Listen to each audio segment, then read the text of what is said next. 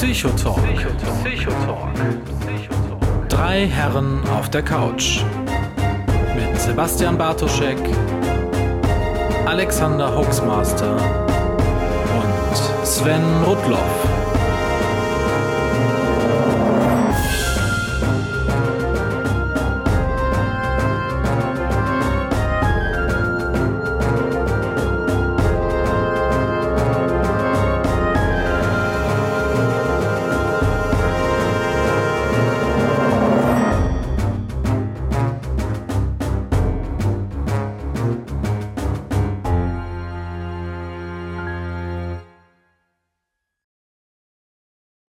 Wir leben noch. Herzlich willkommen zu einer neuen Runde Psychotalk, eurem sympathischen Psychologengespräch.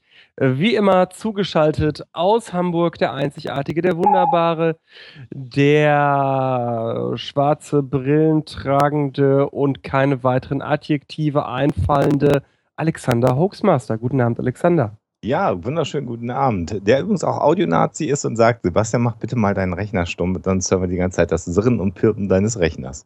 Auch das wieder äh, eine nostalgische Sache, die wir weiter so machen werden, damit ihr euch auch ein bisschen Tradition. genau wie beim Merp Merp fühlt früher. Natürlich Genau. werde ich, bin ich nach wie vor nicht in der Lage, mein Skype-Piepen, äh, mein Twitter-Piepen auszustellen. genau. Der, bei dem es piept, ist der Sebastian und der, der immer so nett ist, das ist der Sven. Hallo Sven, genau, dich haben wir mal wieder nicht vorgestellt. Sven Rudloff aus dem wunderschönen, oh Gott, ich weiß, Düsseldorf? Ja. Ja, Düsseldorf.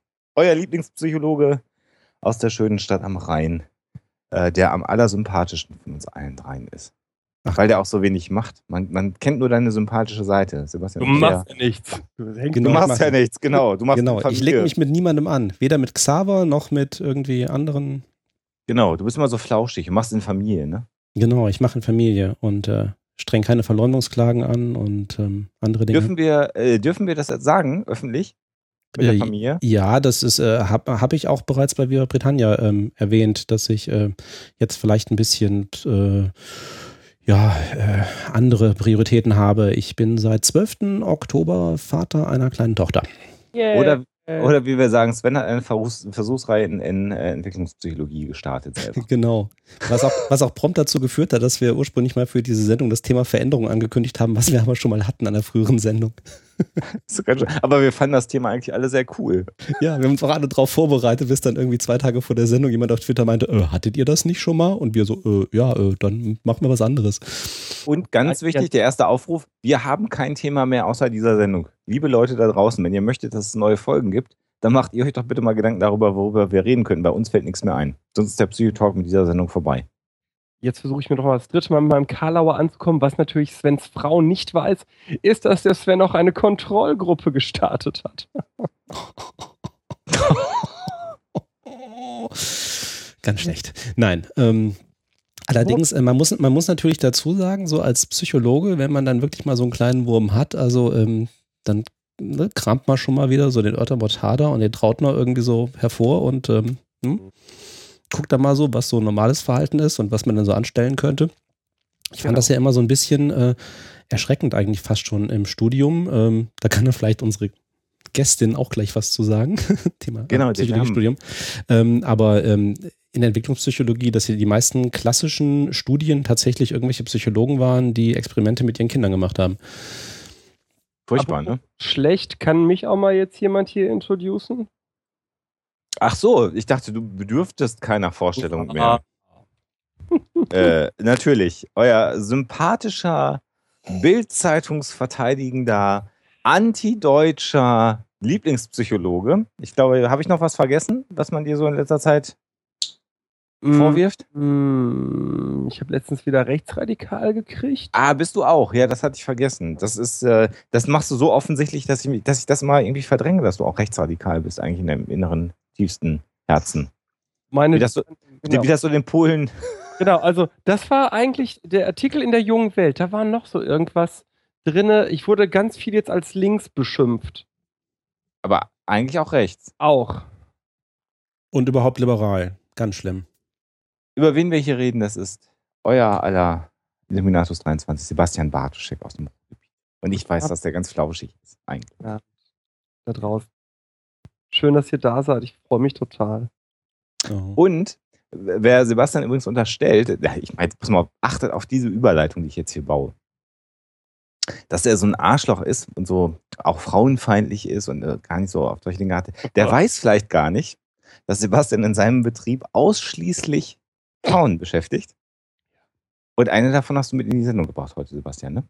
So ist das. Zugeschaltet aus dem äh, fernen Witten ist die Nadine. Guten Abend, Nadine. Hallo.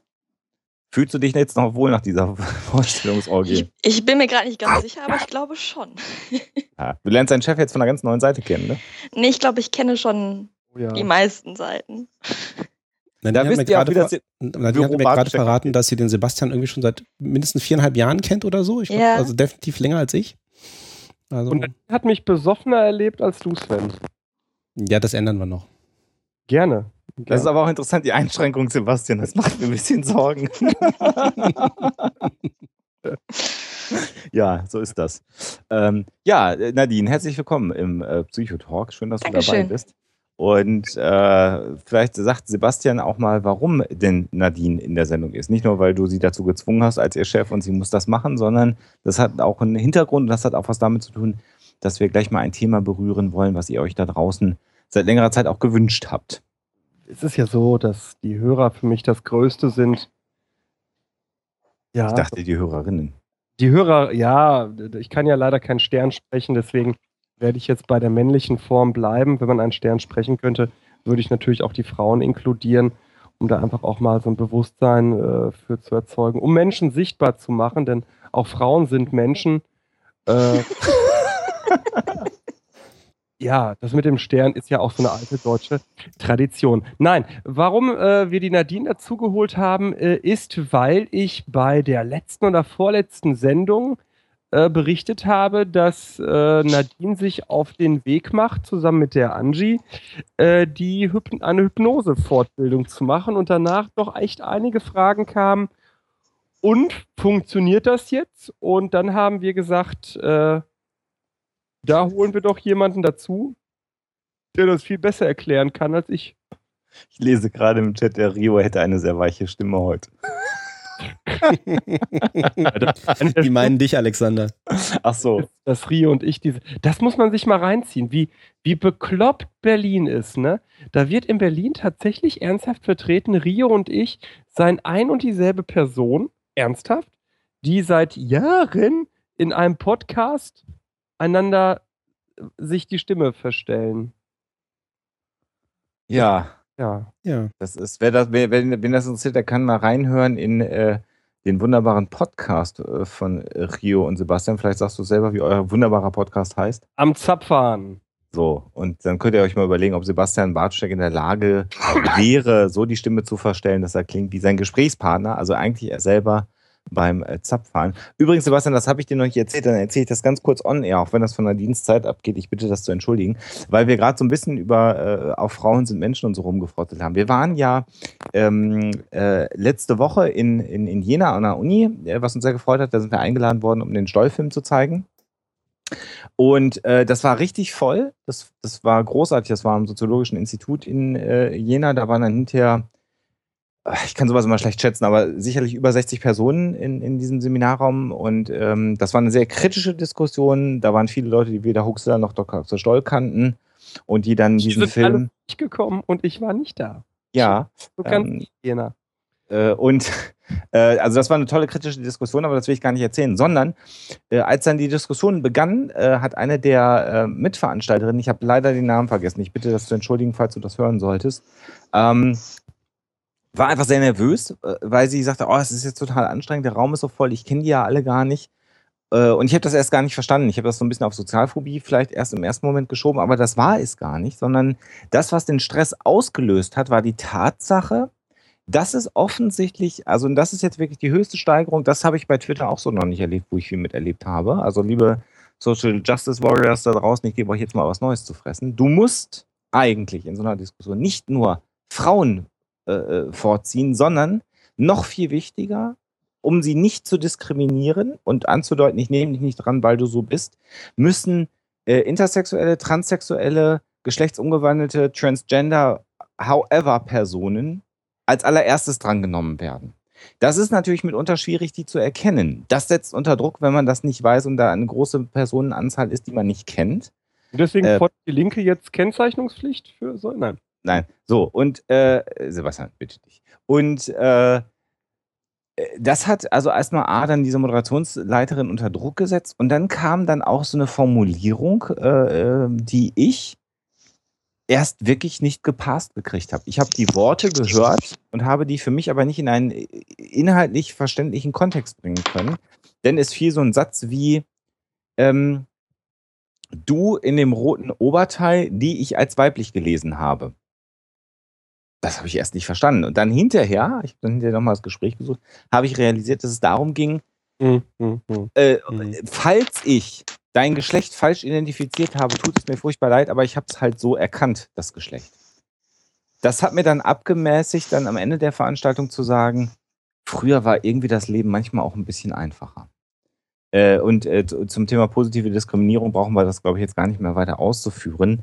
Äh, also das ist schon, ich finde das schon interessant, äh, wie stark sich Menschen selber unter Druck setzen, vor dem Hintergrund, dass sie nichts falsch machen wollen und wie viele Hürden das dann letztendlich auch aufbaut, ähm, äh, ich, ich weiß nicht, ob das der richtige Weg ist oder ob es einfach vernünftig wäre, allen Menschen mit dem gleichen Respekt zu begegnen. Wenn ein Raum mit 60 Leuten äh, da ist, dann muss man nicht irgendwen vorziehen, weil dann diskriminiert man positiv, sondern man nimmt halt die Leute in der Reihenfolge dran, wie sie sich gemeldet haben. Und dann ist das, finde ich, einfach okay und das wäre ein normaler Prozess, aber Super, was weiß denn ich schon? Ich weiß, dass es der falsche Weg ist.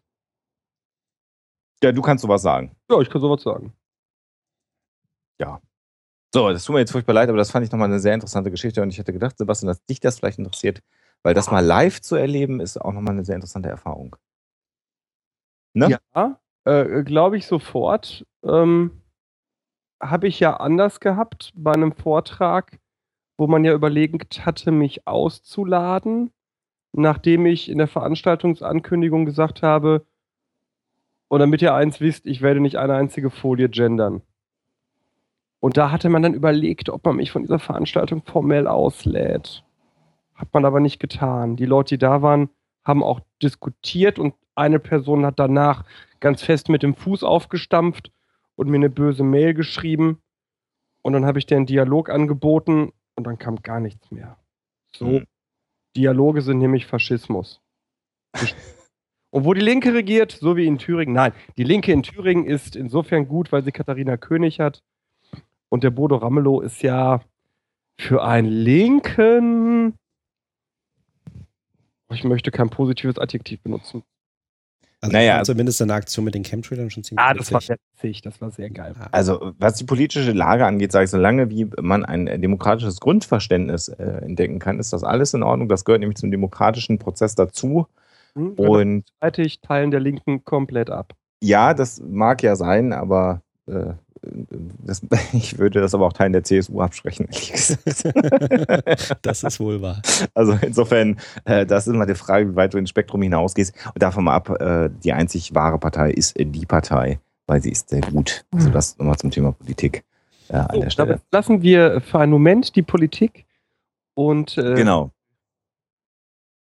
beiseite. Bereich der Hypnose. Soll ich das jetzt hier anleiten? Mein eigenes Bereich quasi. Naja, du, hat, du hattest es ja mal angeteasert. Du, du hast vor vielen Sendungen gesagt, ähm, als das Gespräch mal irgendwie auf Hypnose kam und ob das nicht alles einfach Schwachsinn ist und äh, dass du gesagt hast, ja, äh, da machen wir demnächst eine Fortbildung zu und dann erzähle ich mal was darüber. Genau, und da ich ja eher faul bin und gerne delegiere, erzählt Nadine uns jetzt was dazu. Das ist übrigens auch ganz irgendwie, ähm, also die Tatsache, dass du lauter weibliche Angestellte hast, die für dich Mann als Chef arbeiten. Und dann äh, delegierst du auch noch. Ja, also. Schon, ja, ja. ja, aber lass mal erstmal durchgehen. Ich hatte, äh, äh, wir hatten, kann Nadine bestätigen, wir hatten unlängst eine äh, wirklich tolle Praktikantin, Master in Gender Studies und Philosophie, ne, die Katrin. Mhm. Und ich habe noch nie jemanden so viel Abwertendes nachvollziehbar über Gender Studies hören, sagen hören wie Katrin. Zu Recht. Und ich ja. möchte auch vielen Menschen an dieser Stelle einfach mal die Entspannungshypnose ans Herz legen. das würde, glaube ich, oft einigen Menschen helfen. Das heißt, aber du, Hypnose, was ist das denn? Hier merkt man schon, also irgendwie jetzt am Zapfhahn zu skripten wäre jetzt nicht Sebastians Stärke.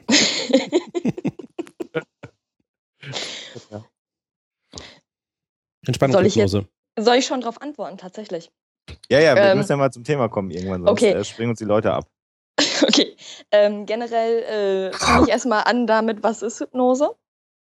Äh, man kann sich jetzt darüber streiten, ob man die Begriffe Hypnose und Trance synonym benutzen kann. Ich möchte das an dieser Stelle einfach mal tun ähm, und würde behaupten, dass äh, Hypnose quasi die Methode ist, um Menschen in einen Trancezustand zu bringen.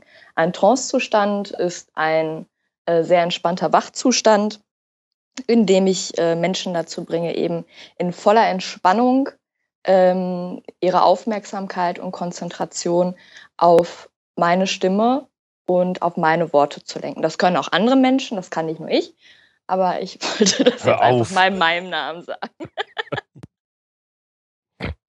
Bei der Entspannungshypnose ist dann natürlich das oberste Ziel, die absolute Entspannung zu erreichen. Das heißt, die geistige und auch körperliche Entspannung. Funktioniert das denn wirklich? Oder ist das alles nur so Spökenkiekerei? Nee, das funktioniert. Also es gibt äh, genug Studien, die das belegen im Bereich der Entspannung, im Bereich Tabak- und Gewichtsreduktion. Ähm, natürlich ist immer Voraussetzung für äh, eine Hypnose. Es wird ja auch oft als Hypnotherapie äh, bezeichnet, ebenso wie bei anderen Therapien wichtig ist, dass die betreffende Person das wirklich will. Ich kann niemanden hypnotisieren, der sich entschieden hat, gegen mich zu arbeiten oder das nicht zu wollen.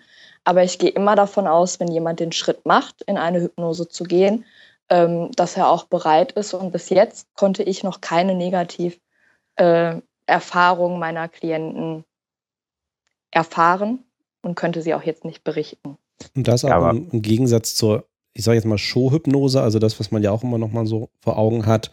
Ja. Ähm, äh, ein Zauberkünstler, Mentalist, wie auch immer, holt jemanden auf die Bühne und äh, hypnotisiert den oder diejenige dann und äh, die verhalten sich dann, was weiß ich, äh, wie Elefanten oder ähm, wie auch immer. Ähm, aber dass Menschen da sozusagen gegen ihren Willen tun, ähm, ist eigentlich ausgeschlossen.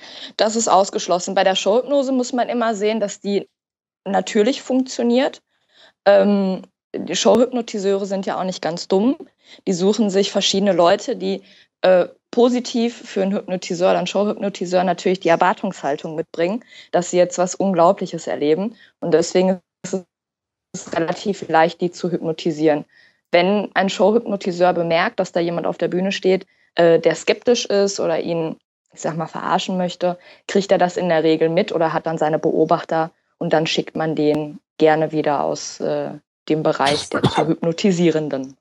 Jetzt hast du gesagt, Studien belegen die Wirksamkeit. Ja, Was die Wissenschaft so Bereich. sagt, das kann man ja alles irgendwie auch hinterfragen. Das ist ja auch nur eine Theorie. Bist du denn selber schon mal hypnotisiert worden? ja, sicher.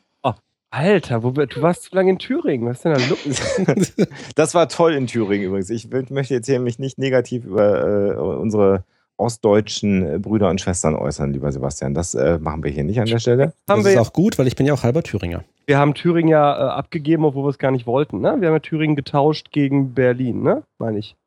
Ist das so? Ich meine ja, ich meine, dass die, äh, dass Thüringen ursprünglich besetzt war von der britischen Armee, Sven, das wirst du besser wissen. Äh, und dann getauscht wurde mit den Russen gegen. Ich weiß gar nicht, ob es gegen, gegen Teil. gegen irgendwas wurde Thüringen getauscht. Hm, schlechter Tausch. Anyway. Also ich muss mal sagen, Jena war ganz toll. Jena ist eine tolle Stadt. Ich war das, äh, glaube ich, zweite Mal in Jena und fand das total äh, toll. Und insofern, also liebe Leute, lasst euch da jetzt nicht von dem Herrn Bartoschek äh, äh, was Blödes einreden. Das war ganz toll da. Der ist nur neidisch, weil er keine Zeit hat und nicht selber mitfahren konnte. Darum geht's nämlich. Ne? Weißt du, was das mit mir macht? Wenn du meine Gefühle so offenlegst. Tja, Ja, da rate ich dir mal zu einer Entspannungshypnose. Aber ich hatte Nadine die Frage gestellt, ob Nadine sich schon mal selber hat hypnotisieren lassen. Also gibt es einen Erfahrungsbericht. Oder hast du Ja. Sebastian vielleicht schon mal hypnotisiert? Das würde mich Nein, ja viel mehr interessieren. nicht. Das Schade. leider nicht. Aber ich habe, ähm, also in unserer Ausbildung sind, mussten wir uns auch gegenseitig hypnotisieren und haben auch unsere Erfahrung mit unserem Ausbilder gemacht. Ähm, Hypnose, also vorab gesagt, ich glaube, ich gehe sehr skeptisch an die Sache oder bin recht skeptisch dran gegangen, obwohl ich aus meinem eigenen familiären und äh, Bekanntenkreis äh, viele Positiverfahrungen kannte, war ich doch sehr skeptisch. Die normale Hypnose an sich hat bei mir wundervoll funktioniert. Es war danach tatsächlich auch noch über längere Zeit ein, ich möchte es mal als Heilzustand bezeichnen, vorhanden. Mhm. Ähm, jedoch muss ich sagen, die Blitzhypnose, die es ja auch gibt, die dann auch wieder so teilweise in den Bereich Show geht. Man kann die Blitzhypnosen aber auch bei normalen Hypnosen benutzen. Die hat bei mir nicht funktioniert. Ich glaube, da lag es aber auch viel daran, ähm, äh, ja, möchte ich doch nicht sagen. Nein, okay. es war ein Kampf zwischen mir und unserem Ausbilder und äh, ich habe ihn gewonnen. Deswegen hat es nicht funktioniert. ah. Okay, das heißt, du wolltest, du wolltest dich da nicht. Die Einstellung. Okay, aber wie, wie, wie wendet man jetzt äh, Hypnose an? Also die erste Aussage, die du ja gerade getroffen hast, ist mhm. die, ähm, wer sich darauf einlässt, ähm, wird sich in einen Trance-Zustand versetzen lassen, das heißt einen Zustand maximaler Entspannung, wenn ich es mal so äh, mhm. überspitzt darstelle. Und die Idee aber, wenn du sagst, das wird zum Beispiel im Rahmen von Gewichtsreduktion oder auch ähm, äh, Raucherentwöhnung angewendet, das heißt ja, äh, dass dann in diesem Zustand der Mensch suggestibler, also empfänglicher für irgendwelche Messages ist und man kann ihm da was einpflanzen oder wie muss man sich das vorstellen? Ja, so ähnlich. Das finde ich hört sich nur ein bisschen negativ ausgedrückt an mit einpflanzen. Also ähm, wenn man in jemanden in Trance versetzt und einen optimalen Zustand hat, dann sind die ähm, Gehirnaktivitäten etwas ähm, zurückgefahren. Wenn man sich das auf dem EEG jetzt vorstellen möchte, sind wir im Bereich der Alpha-Wellen, im Optimalbereich.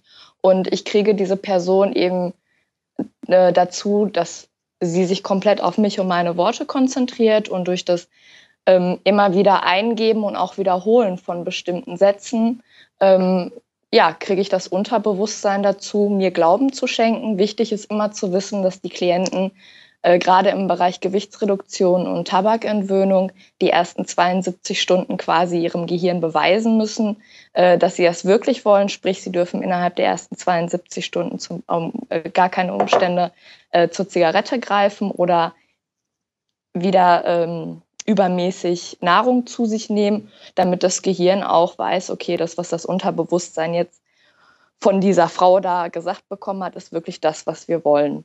Sollte man innerhalb der ersten 72 Stunden äh, gegenteilig handeln, dann kann es natürlich schnell passieren, dass das Gehirn sagt, okay, das war totaler Mist, was wir uns da angehört haben. Und deswegen handeln wir jetzt wieder äh, gegenteilig. Also nochmal für mich, also wenn man das Ganze jetzt zur, weil wir haben ja gesagt, okay, es ist ein Entspannungszustand, aber um mhm. sozusagen dann in Richtung ähm, Unterstützung von Gewichtsabnahme oder Rauchentwöhnung zu kommen, heißt das, ich nutze also diesen Entspannungszustand, um sozusagen ne, diese ähm, äh, diesen Wunsch zur Abnahme oder zum Aufhören des Rauchens quasi einzupflanzen, irgendwie yeah. quasi nochmal irgendwie in, zu vergegenwärtigen ähm, und ähm, so quasi präsenter zu halten, als ich das ohne Hypnose tun würde. Genau, also wir sprechen auch von Unterstützungsleistung und wir sprechen in dem Bereich der Hypnose halt immer davon, dass wir dem, dem Unterbewusstsein Suggestionen zuführen. Und ähm, es ist, geht eigentlich dabei immer darum, so diesen, diesen Schweinehund zu überwinden, den man alleine nicht überwinden kann. Und in dem Moment, wo, wo wir dann eben diese Suggestionen zuführen in diesem super entspannten Zustand, wo wir die Möglichkeit haben, aufs Unterbewusstsein zuzugreifen. Ähm, genau an der Stelle schaffen wir es dann halt, dass es sich bei den Leuten halt mehr setzt, als sie es alleine schaffen würden. Mhm. War das verständlich? Ich war mir jetzt unsicher. Für mich ja. Im, Chat kommt gerade nochmal die Nachfrage, das dachte ich nämlich auch gerade. Ja. Der Begriff des Unterbewusstseins ist ja nun ein sehr von Freud geprägter Begriff. Wie, wie muss man das im Zusammenhang mit Hypnose verstehen? Okay, Hypnose kommt ja aus, dem, aus einer ähnlichen Zeit. Ähm, also ich würde es jetzt einfach so benennen, dass wir, ähm, wie gesagt, die Gehirnaktivitäten etwas zurückgefahren haben und ähm, ich es schaffe, mit einem Teil des Gehirns zu sprechen, was, was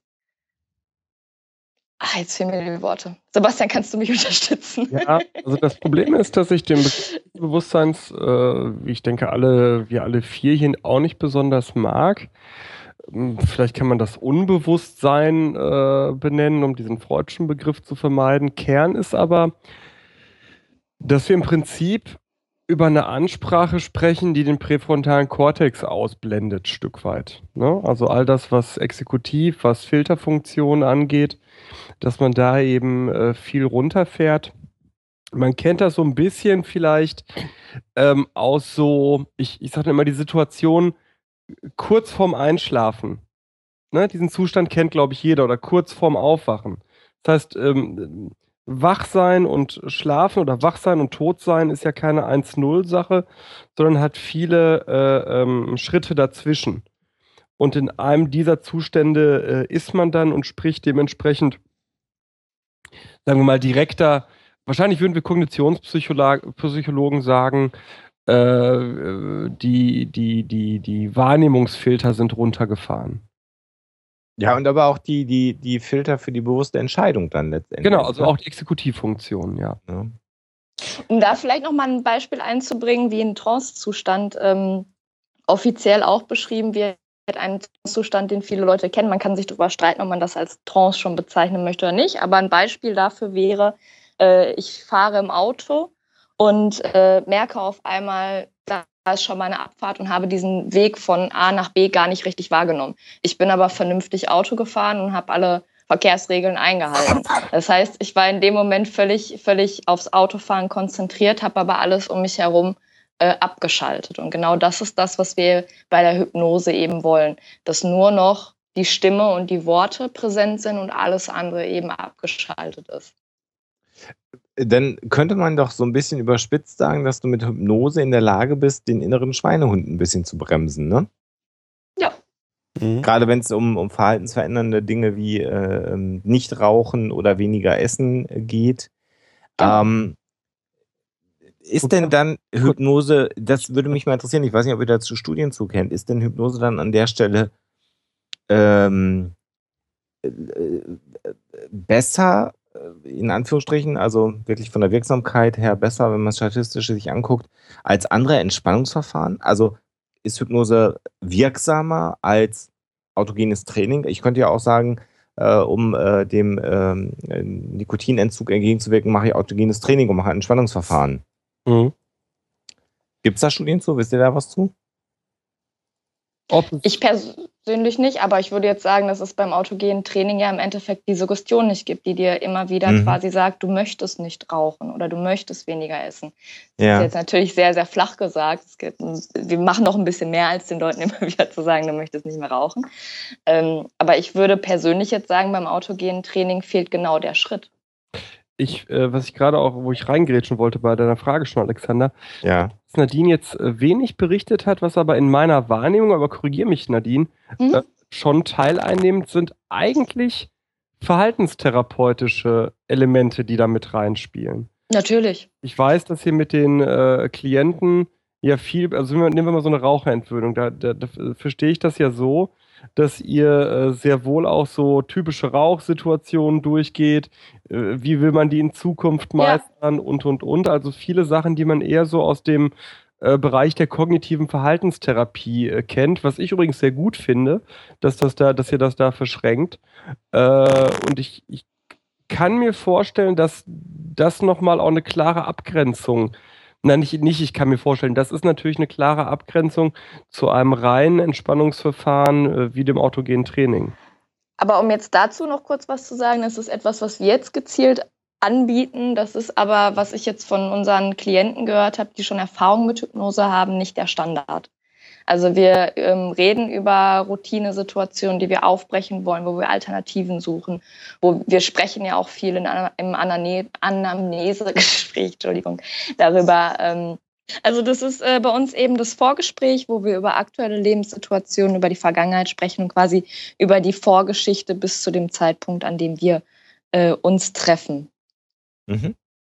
War das zu Nee, ja, ich glaube schon. Also einfach ein Erfassen der Lebensgeschichte bis hin zu dem Grund, äh, genau. warum man sich gegenüber sitzt. Wie verfährt man mit jemandem, wo man den Eindruck hat, äh, diese Person hat eine psychische Störung? Ähm, psychische Störung ähm, sind im Allgemeinen ähm, äh, sage ich mal, allgemein wirklich pro, äh, problematisch anzusehen, weil ich auch der persönlichen Überzeugung bin, wenn man nicht die Kompetenz hat, aufzufangen, was da vielleicht kommen kann, sollte man es nicht tun. Mhm. Wichtig ist ähm, aber, dass man Menschen mit Depression und Schizophrenie eigentlich nicht hypnotisieren sollte, aufgrund dessen, dass die Hypnose in Einzelfällen zu einer Verschlimmerung des Störungsbildes führen kann. Es mhm. muss nicht. Wir persönlich nehmen diese Verantwortung. Ähm, äh, sehr wohl wahr und schließen eben diese Menschen aus dem Bereich der Hypnose aus. Gleiches gilt beispielsweise für Schwangere. Bei Schwangeren sollten Hypnosen nur durch Hebammen oder Gynäkologen durchgeführt werden, aufgrund dessen, dass äh, Hypnose zu frühzeitigen Wehen führen kann. Ach, das ist ja spannend. Ich glaub, ja. ich finde, in dem Kontext ist dass ähm, ich kriege ja dann immer so die Beratungsgespräche hier mit die Nadine oder äh, Angie führen. Und dass wir dann mitkriegen, dass viele Leute, die schon bei anderen Leuten Hypnose gemacht haben oder mhm. äh, angefragt haben, über diese Sache mit den psychischen Störungen und den Geburtswehen überhaupt nicht informiert werden. Gar nicht. Und wir ja eigentlich sogar noch diejenigen wären mit unserem Background, die wahrscheinlich noch verhaltensmäßig gut so eine psychische Störung auffangen könnten. Und das finde ich krass, ne, dass du mitkriegst, ja. dass die Mitbewerber wahrscheinlich gibt es auch tolle Mitbewerber so, aber die Mitbewerber, von denen wir berichtet bekommen, äh, haben nicht die Formalqualifikationen, die wir haben und kümmern sich einen Scheißdreck um psychische Störungen und Schwangerschaft. Teilweise ja sogar im Gegenteil. Teilweise ähm, werden ja sogar, das war bei uns ähm, in unserer Ausbildung Thema, ähm, meinen Menschen, dass Fragen dazu gehören, die, wenn sie zutreffen, äh, zu emotionalen Ausbrüchen führen müssen. Und ich auch Teilen dieser Menschen einfach die Kompetenz nicht einräume, damit umgehen zu können. Frage, weil ich die sehr krass finde. Also ich weiß, was du im Kopf hast. Sag's ruhig. Also die, es, es, wurde benannt, dass eine Standardfrage bei Frauen sein sollte, äh, haben sie ein totes Kind? Hatten sie eine Totgeburt oder ist eins ihrer Kinder verstorben? Äh, wenn die schon im Trance-Zustand sind oder im nee, Rahmen vorher. der Anamnese? In, Im Rahmen der Anamnese. So, und dass dann natürlich emotional ziemlich viel kommen wird, ist klar. Ich bezweifle, dass in der Anamnese viele von denen die Kompetenz haben, das abzufangen und dann aber auch es darum geht, wenn das der Fall ist, dass man im Trance-Zustand sowas thematisieren sollte. Und das finde ich persönlich sich als sehr gefährlich an. Also ich glaube, man, man sollte solche ähm, Methoden einfach nicht einsetzen, wenn man formal nicht dafür qualifiziert ist. Sebastian, ihr macht das ja bei dir in deinem, in deinem Institut jetzt tatsächlich, ihr bietet das als Dienstleistung an. Vielleicht sagt ihr nochmal gerade, was ihr seriös anbietet und in, für welche Zwecke es bei, beim Institut Bartoschek äh, Nose gibt. Ja, soll ich, Nadine, möchtest du? Ja, gerne. Also wir haben äh, diese drei äh, Bausteine, also ähm, Entspannung, Tabakentwöhnung und äh, Gewichtsreduktion. Ähm, das sind alles, ich habe gerade mal in den Chat vorhin auch geschmissen, die Sachen, für die es äh, empirische Belege gibt und für welche nicht. Für die Bereiche, die wir anbieten, gibt es empirische Belege. Ich will mir ja auch nicht äh, mich lächerlich machen für den anderen Part meiner äh, Arbeit. Insofern bieten wir nur das an, was äh, wir glauben oder was wir wissen. Was A, wir glauben, das funktioniert und B, die Wissenschaft auch sagt, dass es funktioniert. Äh, weil gerade im Chat auch die Frage kam, Regressionshypnose machen wir gar nicht Nein. Äh, glauben wir nicht dran. A und B gibt es außer nachteiligen äh, Berichten äh, nichts, was, was dafür spricht. Also die Rückführung beispielsweise in ein angeblich früheres Leben. Ich glaube, wir müssen das jetzt hier nicht so äh, äh, ne, genau definieren, warum wir da nicht viel von halten. Ähm, das ist das, was wir anbieten. Wir bieten es eben mit diesen Ausschlusskriterien an. Ich finde auch wichtig, dass alle, die drau da draußen, die sich dafür interessieren, auch mal so mitkriegen, das sind so Sachen, die ich gefragt werden sollte. Was wir ganz, was sich zufällig jetzt eigentlich entwickelt hat, ist, dass wir verschränkte Angebote machen äh, im Bereich Entspannung, Lebensberatung. Mhm. Also Lebensberatung ist ein Baustein, den biete ich schon länger an. Und wir haben jetzt aber Fälle zum Beispiel, wo Leute äh, sehr im Prüfungsstress stehen. Ne? So wo wir dann so Kombisachen machen von Hypnose und Beratungsgesprächen. Ne, wobei das Beratungsgespräch dann eher so ein Kognitionsmodell psychologischen Aspekt äh, bedient und die Hypnose eben das bedient, was Nadine gemacht hat. Wir können auch gerne mal über Zahlen reden, was das kostet, weil ich denke, auch das ist ja mal interessant äh, da draußen zu wissen. Ähm, und da musst du mir jetzt aber helfen, Nadine. Die Entspannung mhm. kostet. Erstgespräch mit Anamnese liegt bei 100 und alle nachfolgenden bei 80. Genau, genau, weil wir gesagt haben, genau, Erstgespräch, weil das noch ein bisschen mehr Aufwand ist, 100 Euro, dann 80 Euro. Und erzähl mal die beiden Kombipakete. Dann haben wir die ähm, Raucherentwöhnung, Tabakentwöhnung. Ähm, da haben wir jeweils drei Sitzungen, a 60 bis 90 Minuten im Durchschnitt, kann aber auch schon in einzelnen Fällen mal länger dauern. Da sind wir bei 300 Euro und bei der Gewichtsreduktion äh, Anamnese plus Hauptsitzung 200 Euro plus 80 Euro jede weitere Sitzung. Wobei ich auch noch mal da an der Stelle sagen möchte, ähm, Gruppenhypnose ist für viele Menschen ja immer ein Thema, finde ich auch selber spannend.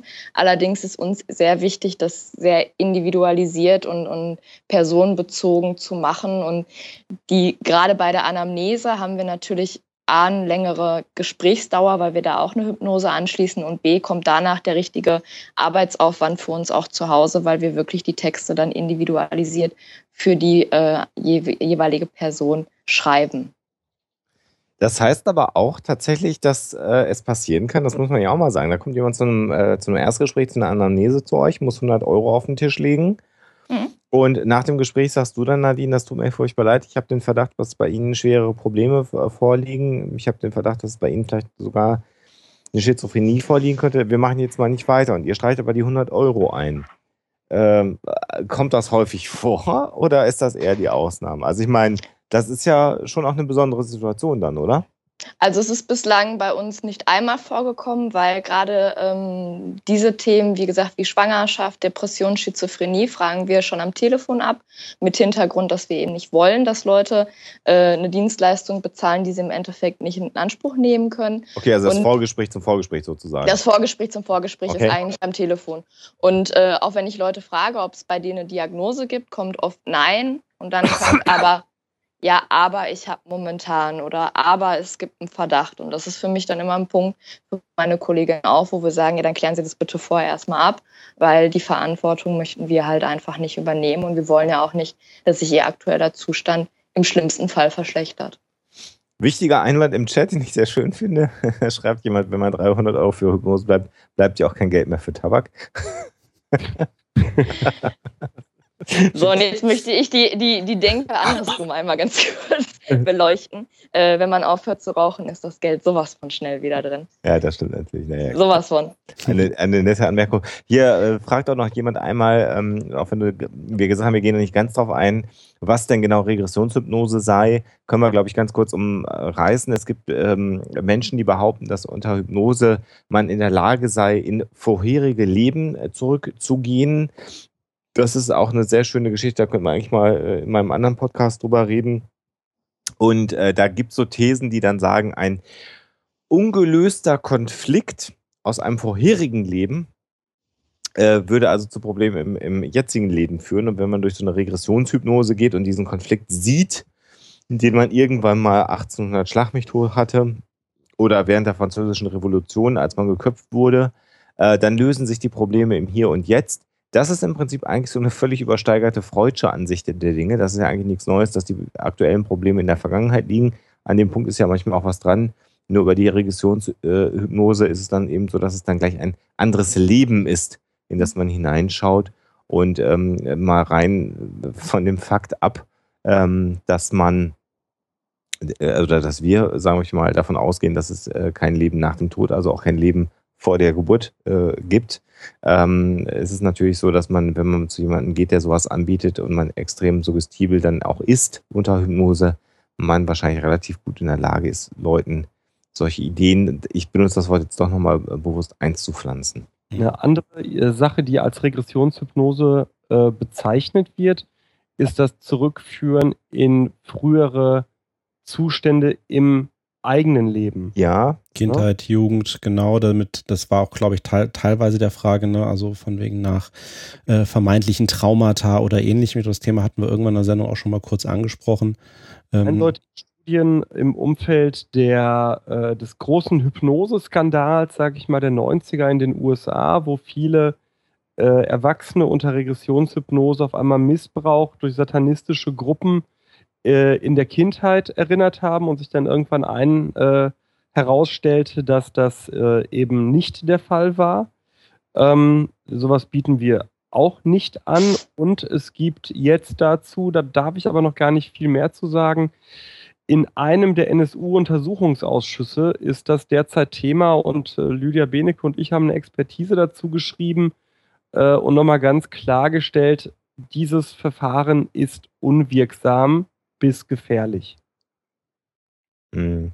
Genau aus dem Grund, also auch was Alexander gerade schon sagt, also das Einpflanzen dann eben auch gerade von falschen Erinnerungen an der Stelle, weil dann eben objektiv nicht mehr, ähm, also objektiv in manchen Fällen dann eben schon, aber insbesondere subjektiv eben nicht mehr auseinandergehalten werden kann, was ist jetzt sozusagen eine reale Erinnerung und ähm, was wird sozusagen erst durch die Hypnose an dieser Stelle dann produziert an vermeintliche Erinnerungen, die sich dann aber als falsch herausstellt.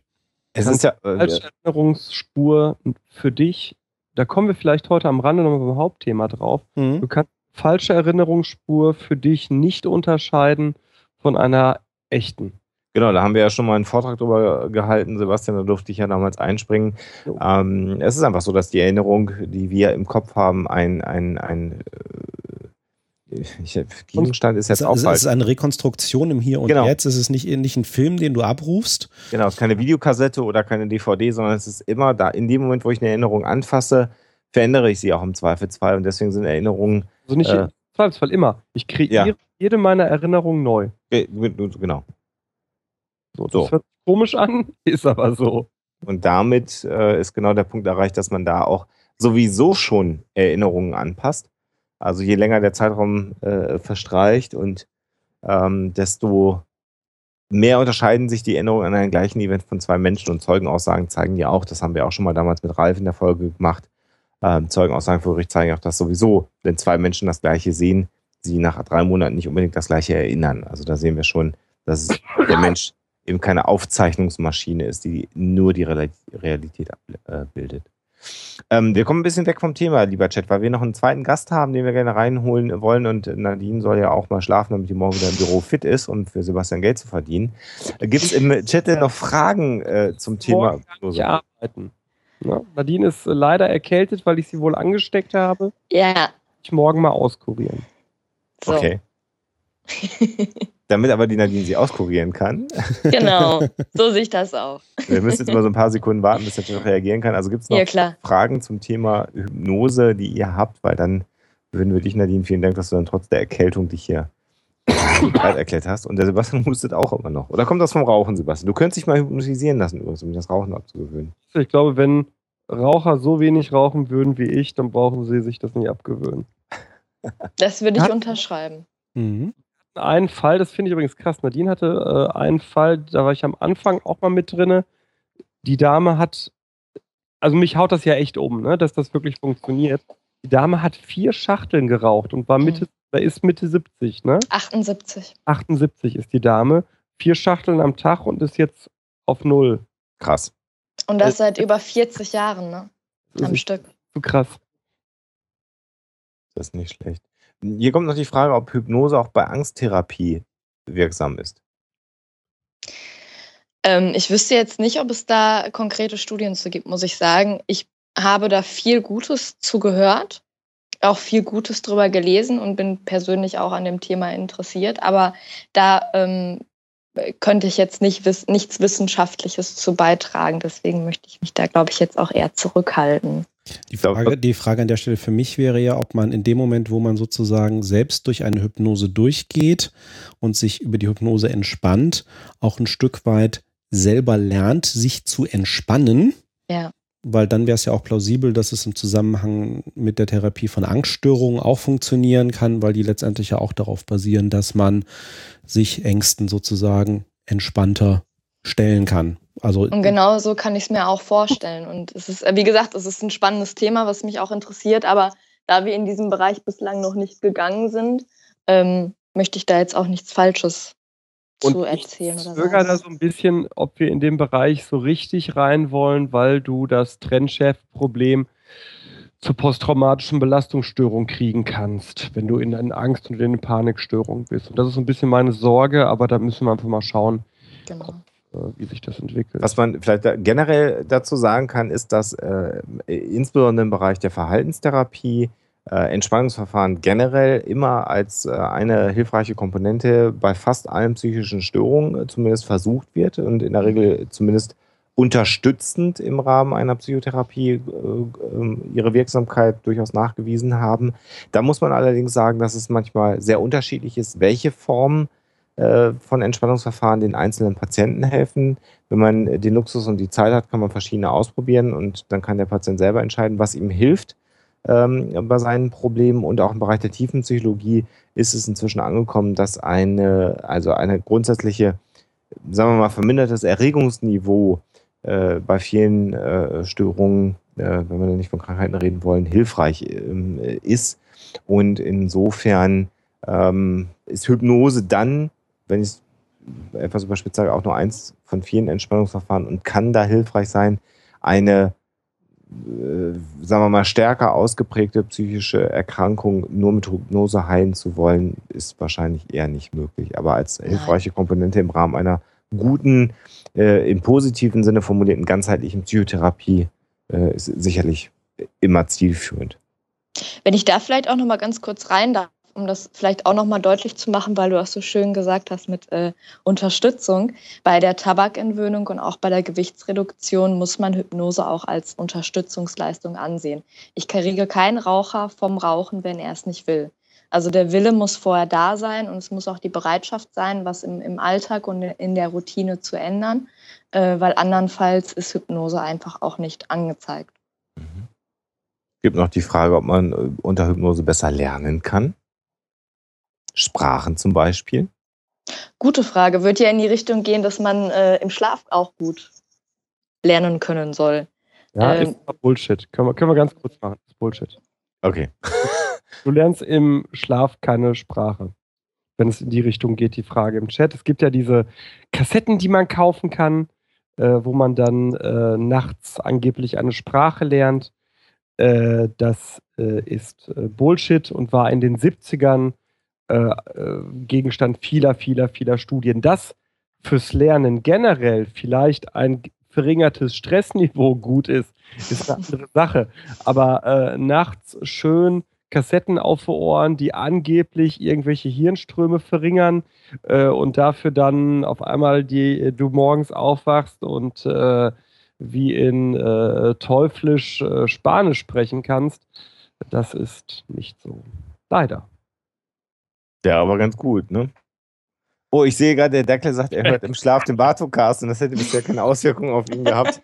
ähm, ich würde den Bartokast nicht äh, während des Schlafens hören, muss ich einfach sagen. Ich nehme ihn ja oft im Schlaf auf. Ich bin ja Schlafwandler und nehme den Bartokast ausschließlich im Schlaf auf.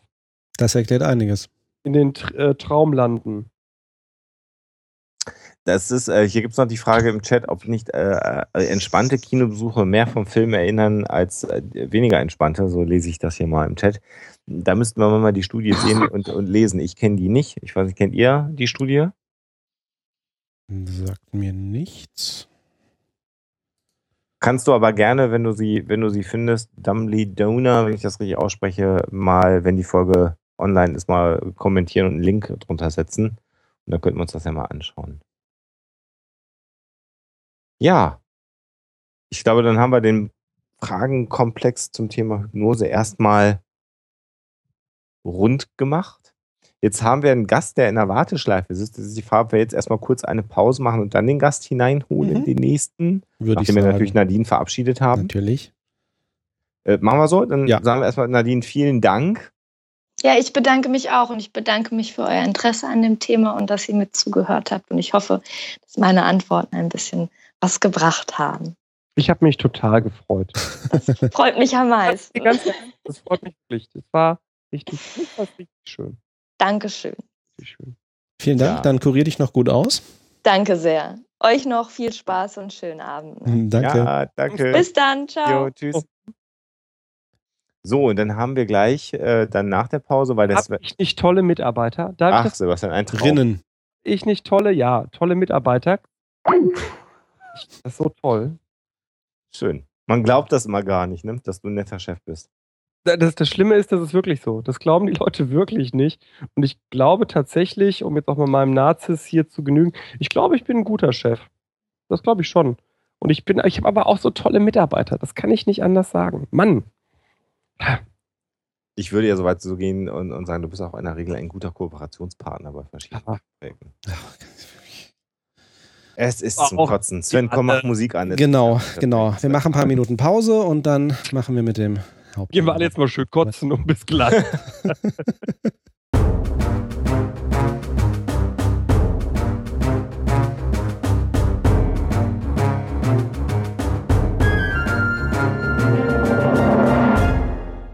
Willkommen zurück bei einer äh, neuen Runde im, äh, jetzt wollte ich echt sagen, Zapfhahn, scheiße.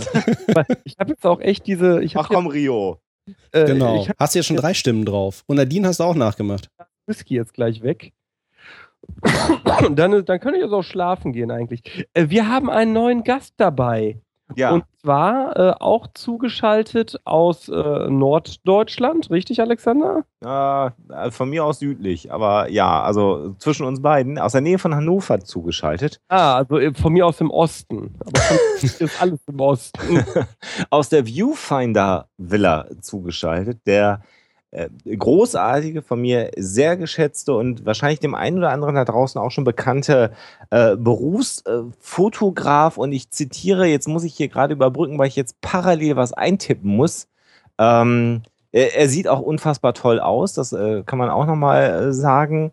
Und es handelt sich um äh, Chris Marquardt. Und ich zitiere hier mal, Chris Marquardt ist mit seinen Fotoproduktionen Tips from the Top Floor und Happy Shopping mehrfacher Träger des Internationalen und European Podcast Awards. Seit 2006 unterrichtet er internationale Fotoworkshops in Europa, Amerika, Afrika und Asien und hat mehrfach Fotografen auf den höchsten Fotoworkshop der Welt zum Basislager des Mount Everest geführt.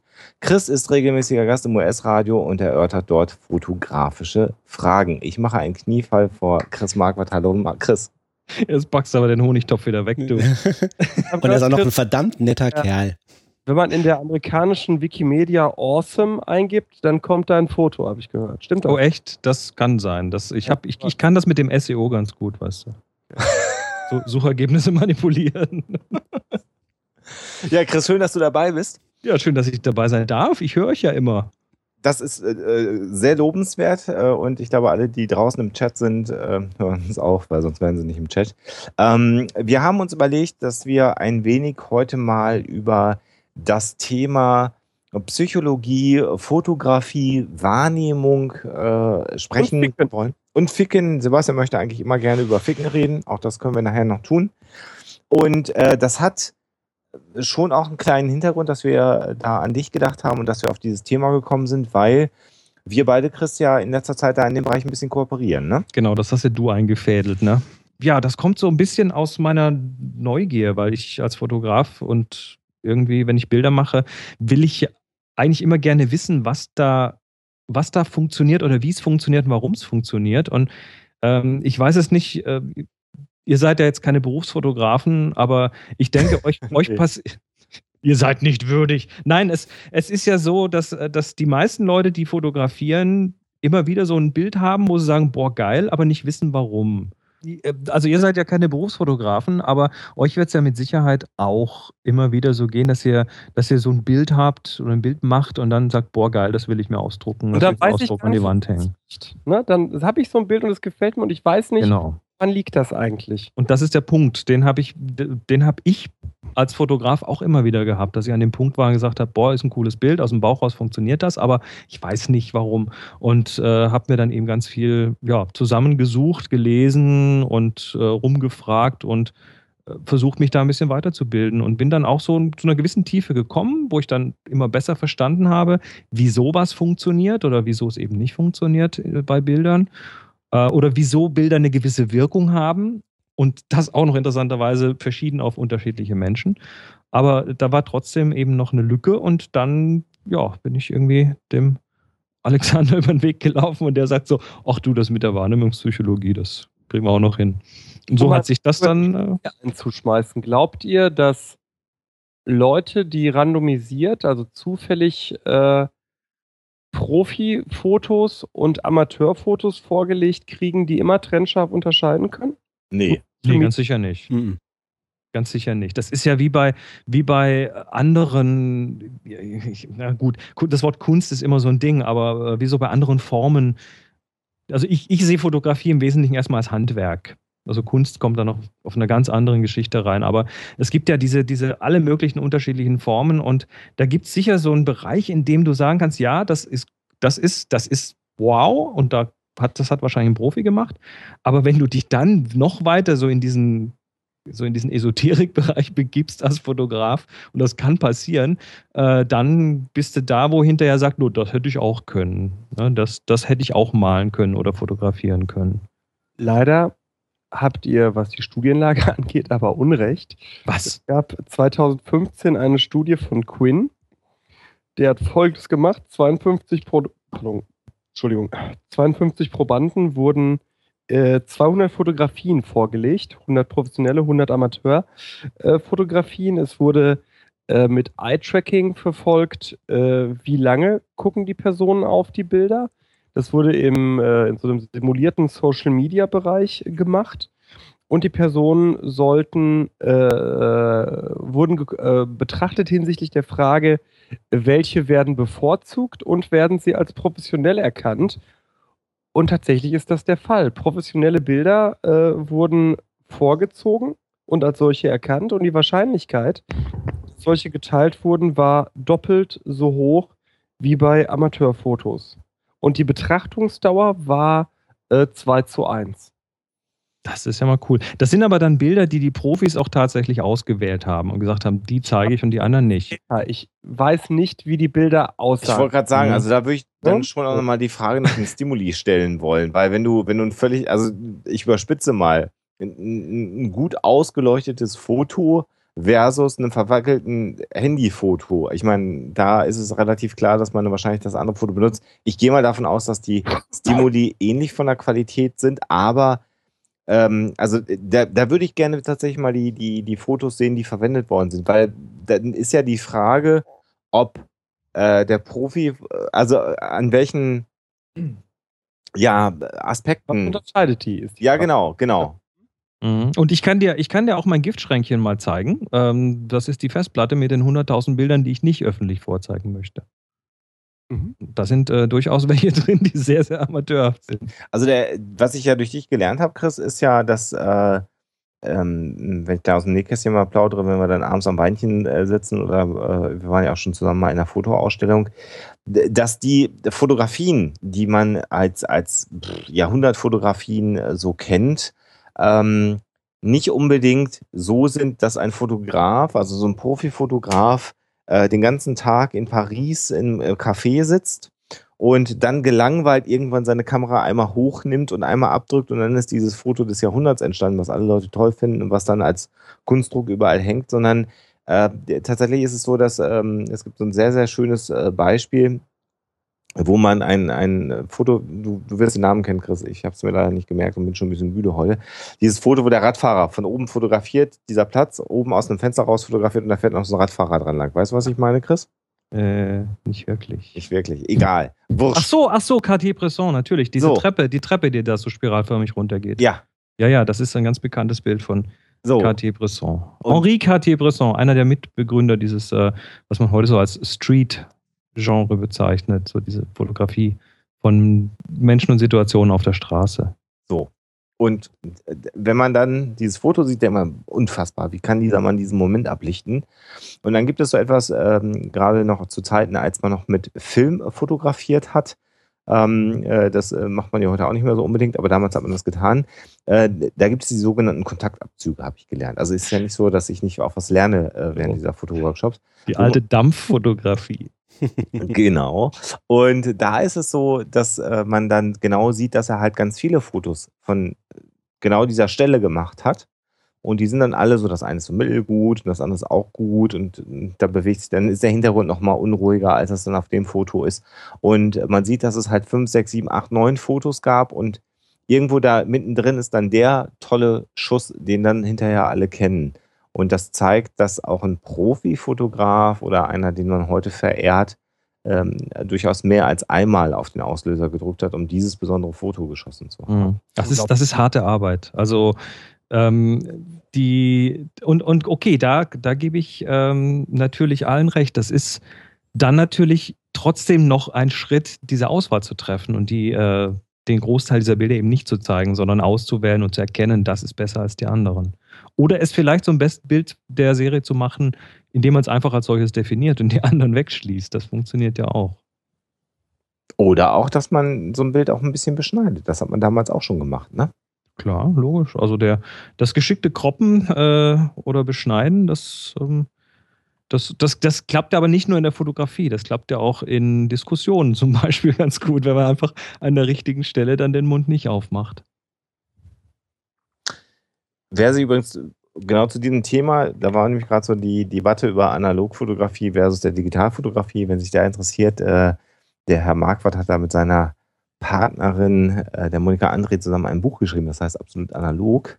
Sie hat den schöneren Teil des Buches geschrieben. Wollte Ja, ich nur und- mal sagen. Äh, das kann, mag ich gar nicht zum beurteilen, das ist aber ein sehr, sehr schönes Buch. Ich habe auch mal die Seite, den Blog, äh, das Blog äh, zum Buch hier mal äh, verlinkt. Und äh, das ist auch toll, weil da hat auch ein Psychologe einen ganz kleinen Absatz in dem Buch bekommen seinerzeit und äh, den finde ich auch eigentlich ganz So ein ganz unbekannter Psychologe. Ja, genau. Ich durfte da auch mal einen kleinen Absatz reinschreiben in das Buch, was mich sehr gefreut hat. Naja, das, also da, und da geht es dann tatsächlich um die äh, analoge Fotografie. Um die Fotografie mit dem Film. Das sollen wir jetzt hier, wollen wir jetzt gar nicht weiter vertiefen, aber das hat auch so seine, seine, ja, seine Berechtigung auch heute noch oder wieder. Ist aber auch genau das, wo es dann in den Voodoo-Bereich auch geht im Rahmen der Fotografie. Ne? Das können wir ja einmal ganz kurz streifen. Also wo dann wirklich irgendwann so eine Art Zauberglaube dann auch, was äh, Objektive, Kameras äh, und solche Dinge angeht. Also da gibt es dann irgendwann auch so einen Punkt, wo man es vielleicht nicht mehr wirklich objektiv unterschreiben kann, was Leute behaupten, oder? Ja, wobei in dem, in dem Buch ähm, ist ja schon, sind ja einige Gründe, also dann gehen wir doch kurz in die Richtung, weil es hat natürlich was mit Psychologie auch zu tun. In dem Buch geht es natürlich auch ein Stück weit darum, ähm, dass, also da, da wird auch durchaus auf, die, auf das Thema Glückspsychologie zurückgegriffen. Ne? Was macht denn glücklich, was macht denn unglücklich? Und da geht es eben darum, äh, dass zum Beispiel das Thema Entscheidungen treffen. Wenn du heute digital fotografierst, dann, dann kannst du ja einen riesen, äh, eine riesen Menge an Entscheidungen so nach hinten verschieben. Ne? Ich kümmere mich jetzt nicht um, wie die Farben sind und wie die Belichtung ist und wie das geschnitten ist. Ich habe ja genügend Pixel und kannst dann hinterher quasi alles irgendwie noch richten. Und damit, damit verlernst du Entscheidungen zu treffen. Und später tust du es dann auch nicht mehr, weil du dann plötzlich 5000 Bilder auf der Festplatte hast und dich da nicht mehr rantraust, weil das halt ein Riesenberg ist. Und äh, diese, diese analoge Fotografie, die macht natürlich was äh, damit, weil plötzlich kostet jeder Schuss wieder Geld und plötzlich bist du äh, ja bei jedem Bild so ein bisschen mehr gezwungen, dir vielleicht äh, mehr Mühe zu geben und du triffst eine Entscheidung. Wenn du einen Schwarz-Weiß-Film einlegst, dann hast du halt 36 Bilder lang eine schwarz-weiße Welt vor dir.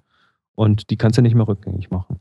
Du musst ja auch Und- vorsichtiger sein an der Stelle. Dir fehlt ja das auch das, selbst wenn du dich bemühst, das direkte Feedback. Der Film ist halt nicht entwickelt. Du weißt halt nicht, wie das Bild aussieht, das du gemacht hast.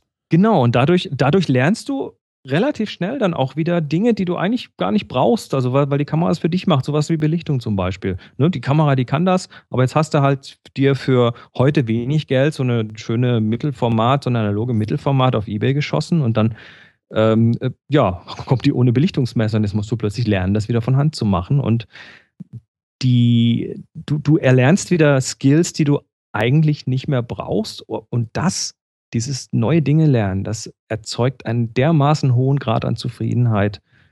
Das, äh, das ist faszinierend. Und das spiegelt sich dann auch wieder zurück in die digitale Fotografie. Weil dann hast du plötzlich mehr Unterbau unter dem, was du da tust, wo du vorher vielleicht ja eher nur auf den Knopf gedrückt hast. Aber dann misst du wahrscheinlich dann auch als Analogfotograf aus guten Gründen, rein psychologisch natürlich deinem Ergebnis auch einen viel höheren Wert bei. Weil es Oh, steckt ja, natürlich natürlich. wahnsinnig viel mehr Arbeit drin. Natürlich. Und du, ler du lernst auch das, also die, die, so dieser, dieser, dieser, äh, ich, ich nenne es immer so, diese Keeper-Rate, ne? diese, diese Rate an Bildern, die man dann zum Schluss doch vorzeigt, die ist halt im Digitalen extrem gering. Du hast halt, äh, weiß nicht, kommst du von einem Urlaub zurück und dann bleiben am Schluss irgendwie, was weiß ich, ein, zwei Prozent der Bilder übrig und der Rest wird weggeworfen oder weggeschlossen. Äh, Im Analogen ist dieser, dieser dieses Ratio deut deutlich höher. Du hast eine deutlich höhere Anzahl an guten Bildern und das liegt dann teilweise deutlich über 50 Prozent. Das hat natürlich ein Stück weit damit zu tun, dass du einfach mehr mit dem Prozess zu tun hast und dass du was mit der Hand gemacht hast und dass du hinterher auch ein Ergebnis physisch in, Finger, in den Fingern halten kannst. Weil du hast ja dann einen Film und dann vielleicht auch noch ein abgezogenes oder gedrucktes Bild. Und das steigert diese, diese Zufriedenheit und dieses, äh, ich mag meine Bilder, das steigert das ganz ungemein. Ich, ich frage jetzt mal ganz dumm, weil ich es echt nicht weiß. Ähm, gibt es Hersteller, die aktuell noch ähm, neue Analogkameras produzieren Natürlich. in Serie? Natürlich. Du kriegst heute von Nikon noch eine analoge. Ich glaube, Canon hat auch noch eine analoge Spiegelreflex. Ähm, du kriegst Mittelformatkameras noch neu. Du kriegst sogar Großformat. Das sind die mit diesem Tuch über dem Kopf, mit diesem Balgen. Äh, da gibt es mindestens noch zehn Hersteller, die die herstellen neu. Ähm, das, da gibt es einen, einen ganz lebendigen, eine ganz lebendige Community. Äh, der, der Film hat zwar nicht mehr das, das, äh, das Gewicht, was er mal irgendwie Mitte der 90er hatte, aber du hast äh, heute, es kommt heute wieder, es werden heute wieder äh, stillgelegte Filmfabriken werden mit Kickstarter-Aktionen wieder wiederbelebt. Ähm, gerade hat äh, ein Filmhersteller Adox hat gerade von Ilford eine stillgelegte Filmproduktionsmaschine gekauft, um wieder Kleinserien aufzulegen. Kodak produziert noch, Fuji produziert noch. Also die sind, das ist eine Nische, aber die Nische, die ist schon richtig richtig am Brodeln jetzt. Und seit so zwei, drei, vier Jahren wächst da wieder was. Also das etabliert sich langsam. Es kommen viele, die, so ging es mir ja auch. Ich habe zehn Jahre nichts außer Digitalfotografie gemacht. Und dann irgendwann habe ich gemerkt, Moment, da fehlt doch irgendwas. Und äh, das spüren gerade viele, dass da so eine Lücke ist, die sie jetzt doch wieder füllen wollen. Und dieses, dieses, oh Gott, ich mag meine Bilder plötzlich wieder, das liegt jetzt nicht nur daran, dass man, dass man, ja, dass man da was Haptisches hat und was, was Greifbareres hat. Das liegt natürlich dann auch ein bisschen daran, dass man durch diese Fotografie, die einem nicht sofort das Feedback gibt, dass man dann auch äh, ja, besser werden muss und dann auch besser wird dadurch. Also die Bilder werden dadurch auch besser. Die Zusammenarbeit, die wir jetzt machen im Rahmen dieses, äh, dieser Workshops, die wir machen, und äh, ich glaube, wir können das hier mal an der Stelle sagen, dass wir auch planen, in 2016 darüber ein Buch zu machen, äh, hat mich, hat, hat mich so sehr äh, geflasht, weil ich am Anfang gedacht habe, und das weißt du auch, ich habe von Fotografie überhaupt keine Ahnung. Äh, das kann sie jetzt aber nicht mehr sagen. Nee, jetzt vielleicht nicht mehr ganz so sehr, weil ich natürlich jetzt schon einige äh, Tage fast mit dir auch verbracht habe und natürlich auch ganz viel gelernt habe. Und, Aber, das möchte ich an der Stelle einwerfen, Anja hat auch ganz klar gesagt, und ich möchte dir beipflichten, du postest immer mehr Fotos auf Facebook, die richtig, richtig klasse aussehen. Vielen Dank. Das freut mich. Das wäre auch schlimm, wenn ich das nicht machen würde, weil Chris mich ja sonst körperlich züchtigt. ja, nee, die, das mit den Schlägen, die gibt es dann wieder beim nächsten Workshop. genau. Also, da war der äh, Klettverschluss wieder. Nee, aber da muss ich, da muss ich übrigens äh, in diese, ähm, da muss ich auch kurz einhaken. Das sehe ich genauso. Alexander, da geht was. ja, danke, aber das ist eine ganz, ganz andere Geschichte. Äh, äh Sebastian, du bist eingeschlafen inzwischen, ne? Äh, ich? Nö, alles gut. Zu viel Whisky. Ähm, äh, nein, aber. Fuck, lass uns nicht über Psychologie reden. Was? Nein, was mich, was mich daran so geflasht hat, war, äh, ich habe immer Wahrnehmungspsychologie. Das war eigentlich so das, was mich am allermeisten fasziniert hat. Und äh, das ist aber auch so ein Thema, wenn du da nicht wirklich in der Forschung eigentlich unterwegs bist, das ist, das ist total spannend. Man kann sich da prima mit beschäftigen und man liest viele tolle Bücher dazu, aber irgendwie so anwendungsbezogen ist das alles irgendwie nicht und Leute damit äh, zu begeistern, ist auch ganz schwierig. Und in dem Moment, wo deine Anfrage kam damals, Chris, nach dem Motto, ich würde gerne mal so einen Workshop machen, hast du da nicht was zu beizutragen, hast du nicht Lust mitzumachen, habe ich ja das, was ich jetzt gerade gesagt habe, gesagt. Ich habe keine Ahnung von Fotografie und wenn du einen Fotoworkshop machst, was kann ich dazu beitragen? Und äh, bei diesem ersten Workshop, meine Wahrnehmung war, äh, du hast da Übungen gemacht, wo du Leuten irgendwie die glaube, die, die Brennweite vorgegeben hast, war das, ne? Irgendwie wurde da den Tesafilm Ich habe sie, hab sie eingeschränkt. Ich habe so. gesagt, ihr, ihr, dürft gewisse Sachen eben nicht mehr tun und äh, müsst jetzt mal gucken, ob er, ob er aus dieser Einschränkung in irgendeiner Form eine, ja, zwangsweise eine Kreativität entwickelt. So. äh, weder habe ich eine Kamera, mit der man sowas hätte machen können, noch habe ich verstanden, was du mit diesen Leuten gemacht hast. Ich habe aber gesehen, dass die gelitten haben. ja, das ist ja Teil der Übung. So ein bisschen wehtun muss es, sonst kannst du nicht wachsen. Äh, und und habe am Anfang mich so die erste Zeit so ein ganz bisschen unwohl gefühlt und habe dann aber gemerkt, als dann so der, der psychologische Part begann, wo wir mal darüber gesprochen haben, wie konstruieren wir denn Wahrnehmung? Wie sehen wir unsere Welt? Und natürlich sehen wir alle das Gleiche.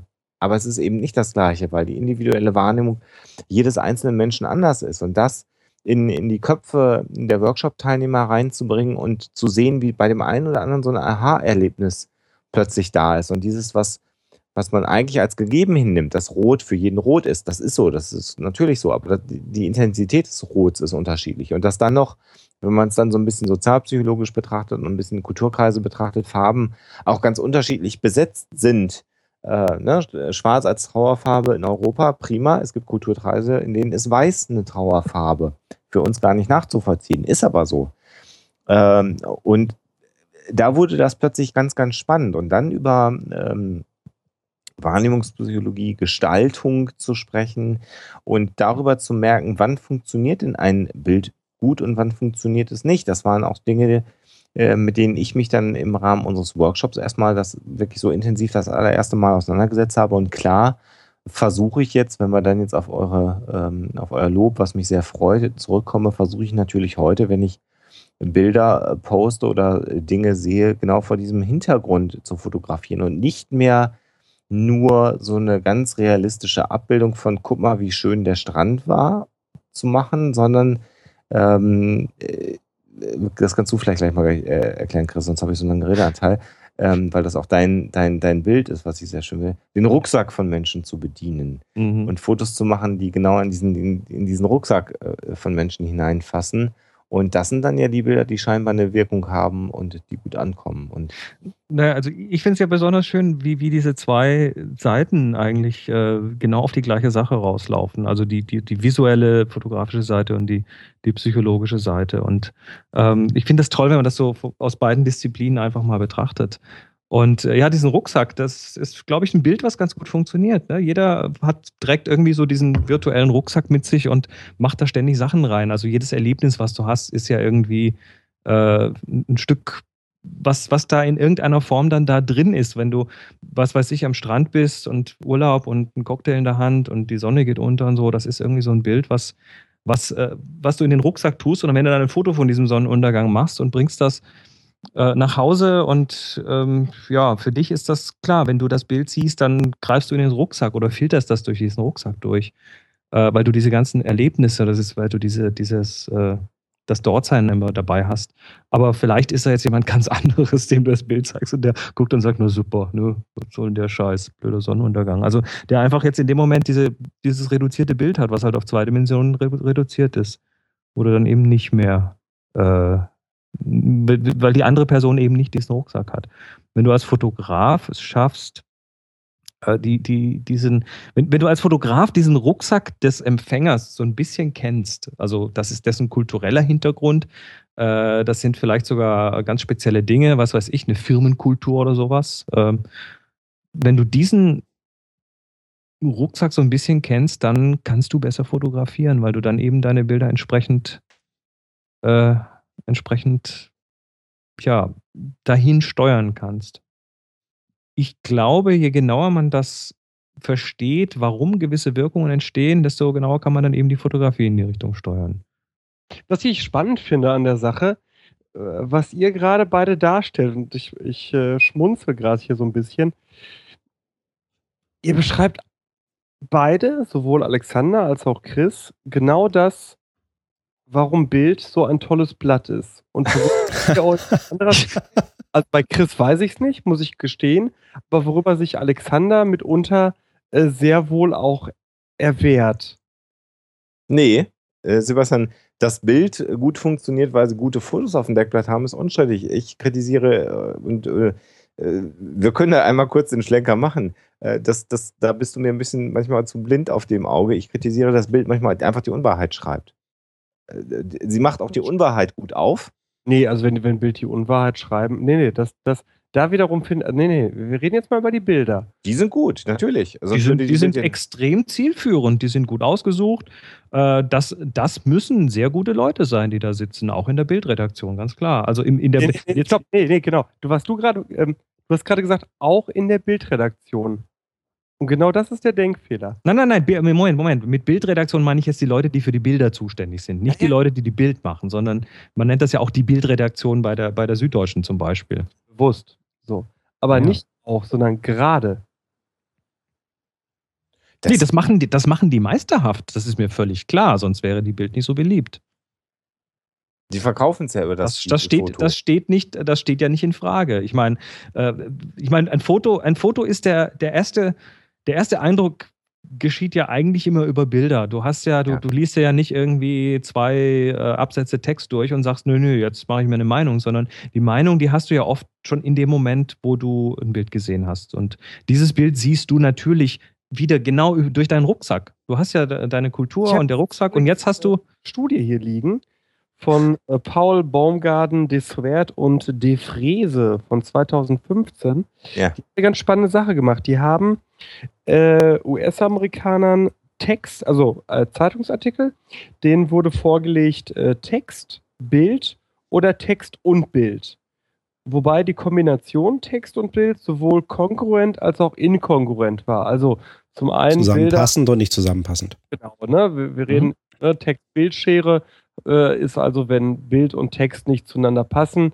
Äh, so. Und da wurde dann untersucht, was führt eigentlich äh, wozu. Und das finde ich, alle Befunde, die ich jetzt hier liegen habe, sind nicht überraschend, aber das haben wir oft in der Psychologie, äh, dass auch triviale Sachen sehr wohl zu untersuchen sind. Ähm, und die führten zu dem äh, äh Aspekt, dass Bilder, also Fotos, zu Verhaltensabsichten führten Text alleine, aber nicht. Bei Text- und Bildpräsentation wurde über den Text eine Intention angeregt, aber über das Bild erst umgesetzt und nur Bild ohne Text. Nehmend, wo haben wir es hier? Äh, bei Reimtext äh, kriege ich keine Auslösung von Verhalten hin. Also die Kombination, sagst du, ist es. Genau, es ist die, die Kombination oder ein richtig starkes Bild. Ich hatte, wir hatten bei Bild öfter die Diskussion, ähm, brauchen wir Artikel?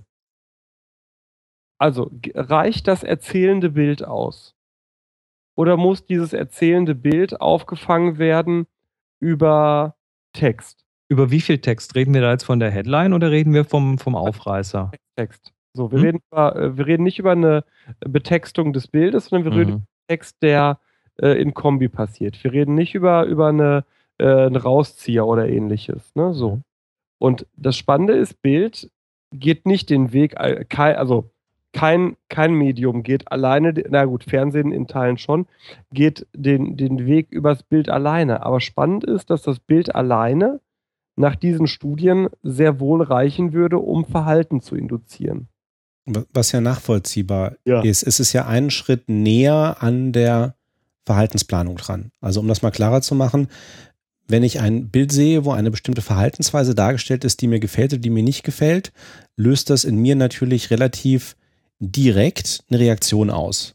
Ähm, ist, ist es ja deutlich näher an meinem normalen Verhalten dran. Ich sehe etwas und reagiere darauf. Das wird natürlich noch stärker sein, meine Vermutung, wenn ich eben genau das in einem Film sehen würde und nicht nur in einem statischen Bild. Und es ist natürlich deutlich schwächer, wenn ich nur einen Text vor mir habe, wo vielleicht etwas beschrieben ist, was ich sozusagen erstmal im Kopf in ein Bild umsetzen muss, das dann vielleicht verhaltensrelevant wird. Ja, äh, und, und was da ja noch nochmal eine Ebene dahinter liegt, ist die Tatsache, dass wir als Menschen ja im Wesentlichen Mustererkenner sind und eigentlich der visuelle äh, Sinn derjenige ist, der für uns mit am stärksten ausgeprägt und am, am dominantesten ist. Also wir sind Augenlebewesen. Ähm, und Text ist ja schon, also Text funktioniert über die Augen, wenn du lesen musst, aber es ist die Ebene des Verständnisses zwischengeschaltet. Und ein Foto ist eben genau, wenn es auch nicht in 3D ist, aber es ist halt schon auch eine Abbildung äh, der Realität. und damit viel unmittelbarer an, an, an, an echten Handlungsaspekten äh, dran, weil wir einfach gewohnt sind, über die Augen uns zu definieren. Und die Einschränkung, die Alexander gerade gemacht hat, die nicht 3, äh, dass es nicht 3D ist, ist sowieso unsinnig, weil wir nur in einem Kreis von bis zu 20 Zentimetern überhaupt echtes 3D-Sehen haben. Danach haben wir de facto 2D-Sehen, das wir umrechnen auf Ja. 3D. Ne? Ja. Das ist übrigens auch eine spannende Geschichte. Ihr seht übrigens alle, ihr da draußen, äh, zum einen die Welt eigentlich auf dem Kopf, immer, ständig. Also, dass der Fußboden unten ist, liegt daran, dass das Gehirn das umrechnet. Auf eurer Netzhaut ist der, ist der Fußboden oben und nicht unten, weil ihr kennt dieses Bild, dass die Lichtstrahlen äh, in, der, in der Linse sich kreuzen und dann wieder auseinandergehen im Auge und dann auf der Netzhaut abgebildet werden. Und dass der Fußboden unten liegt, liegt einfach daran, dass das Gehirn verstanden hat, dass der Fußboden unten ist, obwohl er eigentlich auf der Netzhaut oben abgebildet ist. Das ist ganz spannend. Da ist der erste Gehirnverrenker drin und da sieht man mal, dass eben nur so eine Abbildung auf der Netzhaut gar nicht das ist, äh, was wir sehen, sondern dass das Gehirn maximalen Einfluss darauf hat, wie wir die äh, Welt wahrnehmen. Und ein zweiter schöner Aspekt ist, dass wir immer unsere Nase eigentlich sehen, weil unsere Nase tatsächlich im äh, Blickfeld der Augen ständig drin ist und auch das rechnet das Gehirn einfach aus und ergänzt dann einfach mal den Rest. Ähm, der eine oder andere kennt vielleicht noch diese Geschichte mit dem blinden Punkt. Das ist der Punkt auf der Netzhaut, wo der Sehnerv äh, quasi aus der Netzhaut hinausgeht. Das ist ein Punkt, da haben wir einfach keine Rezeptoren, das heißt keine Zellen, äh, die lichtempfindlich sind. Und an der Stelle sehen wir mal gar nichts. Und wenn wir auf eine weiße Wand gucken, die wir als geschlossene weiße Wand sehen, dann gibt es einen Punkt dieser Wand, den wir gar nicht sehen, aber das Gehirn extrapoliert diese weiße Wand und sagt, wenn alles weiß ist, dann ist der Punkt, an dem wir gerade mal nichts sehen, auch weiß und ergänzt das dann einfach. Und da sehen wir schon, wie viel äh, Wahrnehmungsprozesse in unserem Kopf äh, zwischengeschaltet sind, bevor wir die Realität wahrnehmen. Und das ist das Spannende an der Wahrnehmungspsychologie. Und nochmal, um auf die Nase zurückzukommen, wir haben die Nase immer im Bild, aber wir rechnen sie halt weg, weil Ich wir sie nicht sehen wollen. Ähm, Eine ne, ne, ne persönliche Frage an dich. Ich glaube, die habe ich dir noch nie An gestellt. mich? Alexander. An Alexander. Ja. Glaubst du an eine Realität? Das ist eine ganz schwierige Frage. Ich gehe Ja. davon, ja, ich gehe davon aus, dass es also ich gehe davon aus, dass es die Welt gibt. Ja. Also insofern wäre die Antwort, äh, Antwort auf deine Frage ja, ich glaube an eine Realität. Denn An eine objektive, also ich meinte, glaubst du an eine objektivier, äh, eine nicht objektivierbar, an eine objektive Realität, die nur subjektiv ausgedeutet wird?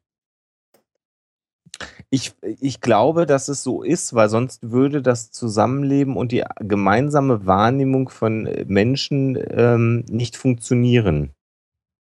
Was meinst du, Sven? Mhm. Sehe ich genauso. Okay, Jetzt stell, jetzt stell mir die Frage bitte nicht. Bist du kein Philosoph, kein Teilzeitphilosoph, Wieso möchtest du auf diese Frage nicht antworten? Was macht diese Frage mit dir? Erzähl mir von deiner Mutter.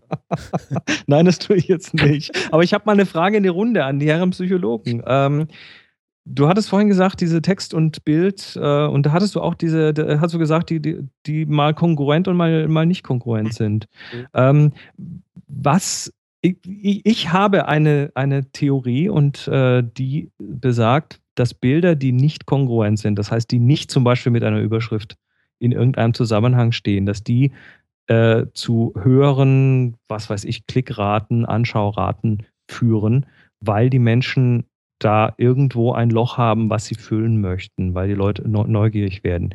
Ist das irgendwo, ist das so oder äh, ist das sogar belegbar?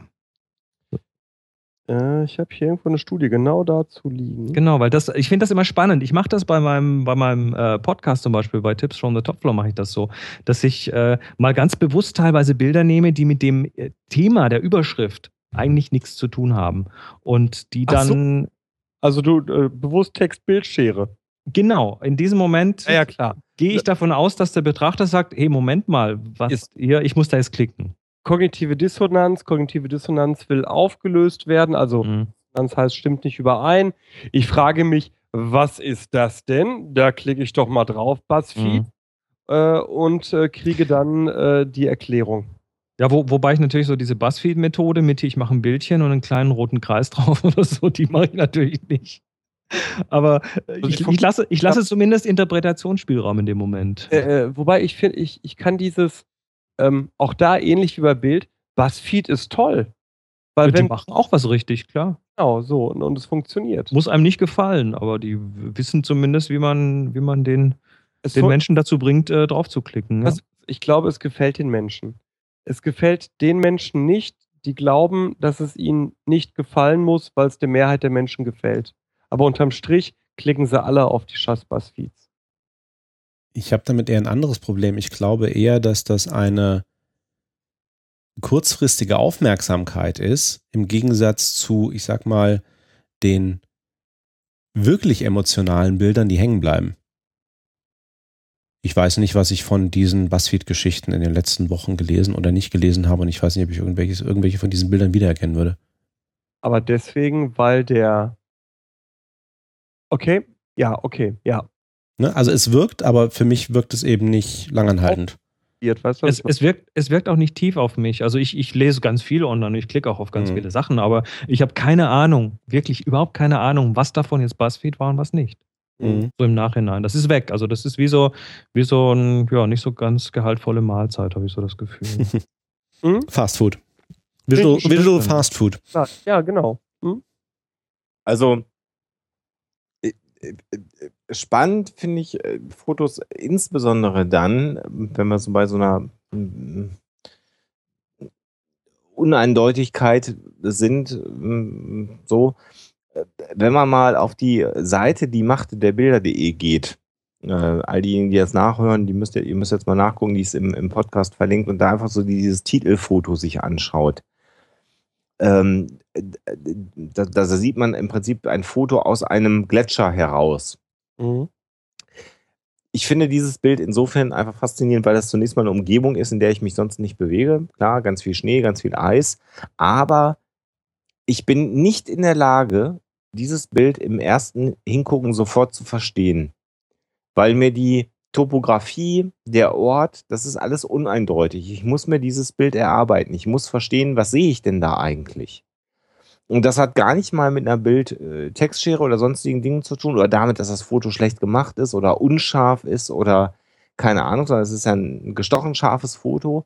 Aber es ist, äh, ich finde das eins deiner, deiner ganz großartigen Fotos, Chris, weil das hast du ja auch geschossen, dieses Foto. Äh, äh, äh, man muss einfach ganz lange verstehen, was ist Vordergrund, was ist Hintergrund, in welche Richtung entwickelt sich das? Ist das wirklich der Himmel, den ich da in diesem Loch sehe? Warum ist denn da der Loch? Ist das eine Höhle? Stehe ich da in einer Höhle drin? Aber wenn ich in einer Höhle bin, warum ist denn da oben Eis? Und das ist ein Foto, was man sich sehr lange anguckt, weil man es nicht versteht. Äh, und und was, was die Aufmerksamkeit sehr bindet. Und äh, das sind für mich ähm, ganz großartige Fotos, von denen du einige hast, Chris. Also wenn man mal einen Workshop äh, von Chris besucht, da hat er ganz viele Fotos, die so sind, wo man wirklich sich dieses Foto erarbeiten muss, sich diese Wahrnehmung erarbeiten muss. Und das ist einfach toll. Und das, dann, das ist dann das, wo ich immer sage, ich weiß, warum du mit Fotografie dein, äh, dein Geld verdienst. Klar muss man nach Island fahren und in so einen Gletscher reinklettern, in den man sonst nicht reinkommt und dann kann man so ein geiles Foto da schießen. Aber das Äh, habe ich mir auch hart erarbeitet. Also ich, wir, Ja. waren da, wir waren da drei Stunden in diesem Gletscher, in dieser Höhle drin und das ist eines von, ich glaube, drei Bildern, die ich davon zeige, weil genau exakt von diesem Ding gibt es wahrscheinlich zehn unterschiedliche Bilder und ähm, ich war mir bei denen beim, beim, beim Machen der Bilder nicht 100% sicher, welches davon wirklich am besten funktionieren würde und bin es mir jetzt noch nicht ganz sicher, aber habe dann irgendwann gesagt, so, jetzt treffe ich eine Entscheidung und das ist dann das Bild, was da rausgefallen ist. Wie, wie ist das mit euch, Sebastian Sven, mit dem Foto? Könnt ihr das nachvollziehen, was ich gerade erzählt habe? Ähm, ich ich finde das Bild auch gut. Ich habe jetzt irgendwie sozusagen nicht, nicht so viele Interpretationsschwierigkeiten. Mag auch dran liegen, dass ich äh, auch weiß, was Chris so treibt und äh, natürlich auch irgendwie so seine Bilder sehe und mir natürlich klar ist, das ist eine Eishöhle und ich gleich gedacht habe, das ist bestimmt von einem der Island-Trips. Ähm, aber ähm, klar, wenn ich irgendwie keinen äh, keinen Kontext dazu habe, denke Mhm. ich so, äh, was ist das? Also rein farblich. Also ähm, wenn ich dann erstmal drauf gekommen bin, ah, das ist aus dem Inneren einer Höhle heraus irgendwie fotografiert und das sind tatsächlich, das ist nicht irgendwie nachbearbeitet und irgendwie psychedelisch, dass da irgendwelche Farbverläufe ähm, Hast du eine Ahnung? ja, gut. Nein, nur Spaß, nur Spaß. Ne? Wir gehen jetzt nicht auf deine Photoshop-Kurse ein. Ähm, ah, nicht, die gibt's. ich weiß, Lightroom. Äh, aber ja, aber nachvollziehbar. Ne? Man muss sich erstmal orientieren. Ich meine, das wäre auch ohnehin meine Frage gewesen. Ich meine, warum, was, was macht Bilder spannend? Ich meine, wir hatten schon das Thema mit dem Rucksack, ne? Also Mhm. wie, wie, was, was, was bringt sozusagen der Empfänger mit? Aber interessant wird es dann ja an der Stelle, wenn ich den dann ähm, einen Moment lang, genau wie Alexander es beschrieben hat, auch verwirre und ihn ein bisschen Also- arbeiten lasse. Ich, ich denke, das ist eine, eine, einer der Schlüssel. Ähm, also es, es gibt kein Kochrezept, das muss man schon mal sagen. Es gibt nicht jetzt, ich ziehe jetzt was aus dem Ärmel und so macht man ein gutes Bild. Ähm, es gibt, oh Gott, der Name ist mir jetzt entfallen, aber vor vielen Jahren hat mal ein französischer Fotograf gesagt, wenn ich wüsste, wie man gute Bilder macht, würde ich nur noch gute Bilder machen. also es ist einfach nett, es geht nicht. Das heißt, es ist immer irgendwo so etwas, etwas äh, Flüchtiges an so einem Bild. Aber es gibt natürlich so ein paar formelle Geschichten, die einem schon helfen, da so drauf hinzusteuern. Also das Thema Verwirrung, das Thema offen, Dinge offen lassen, nicht die gan- ganze Geschichte auf einen Blick erzählen, ist natürlich, äh, ist natürlich ganz wichtig, weil in dem Moment, wo du alles zeigst, gibt es keine Fragen, wird weitergeblättert. Vor allem in der heutigen Zeit, wo eh Milliarden von Bildern in der Gegend rumschwirren und in jede Sekunde irgendwie Hunderttausende neue dazukommen. Da, Fotografieart unterscheiden, weil ich genau die Gegenthese vertreten würde. mhm. Ich finde, also für mich jetzt, also für mich ist die eher mit dem journalistischen Zugang kommt. Für mich ist die höchste Form des Journalismus Kriegsberichterstattung über Fotos. Mhm. Und das beste Kriegsberichtsfoto ist das, das eine gesamte Geschichte auserzählt. Die Frage ist aber, wer erzählt die Geschichte? Ist es der Fotograf oder ist es der Betrachter?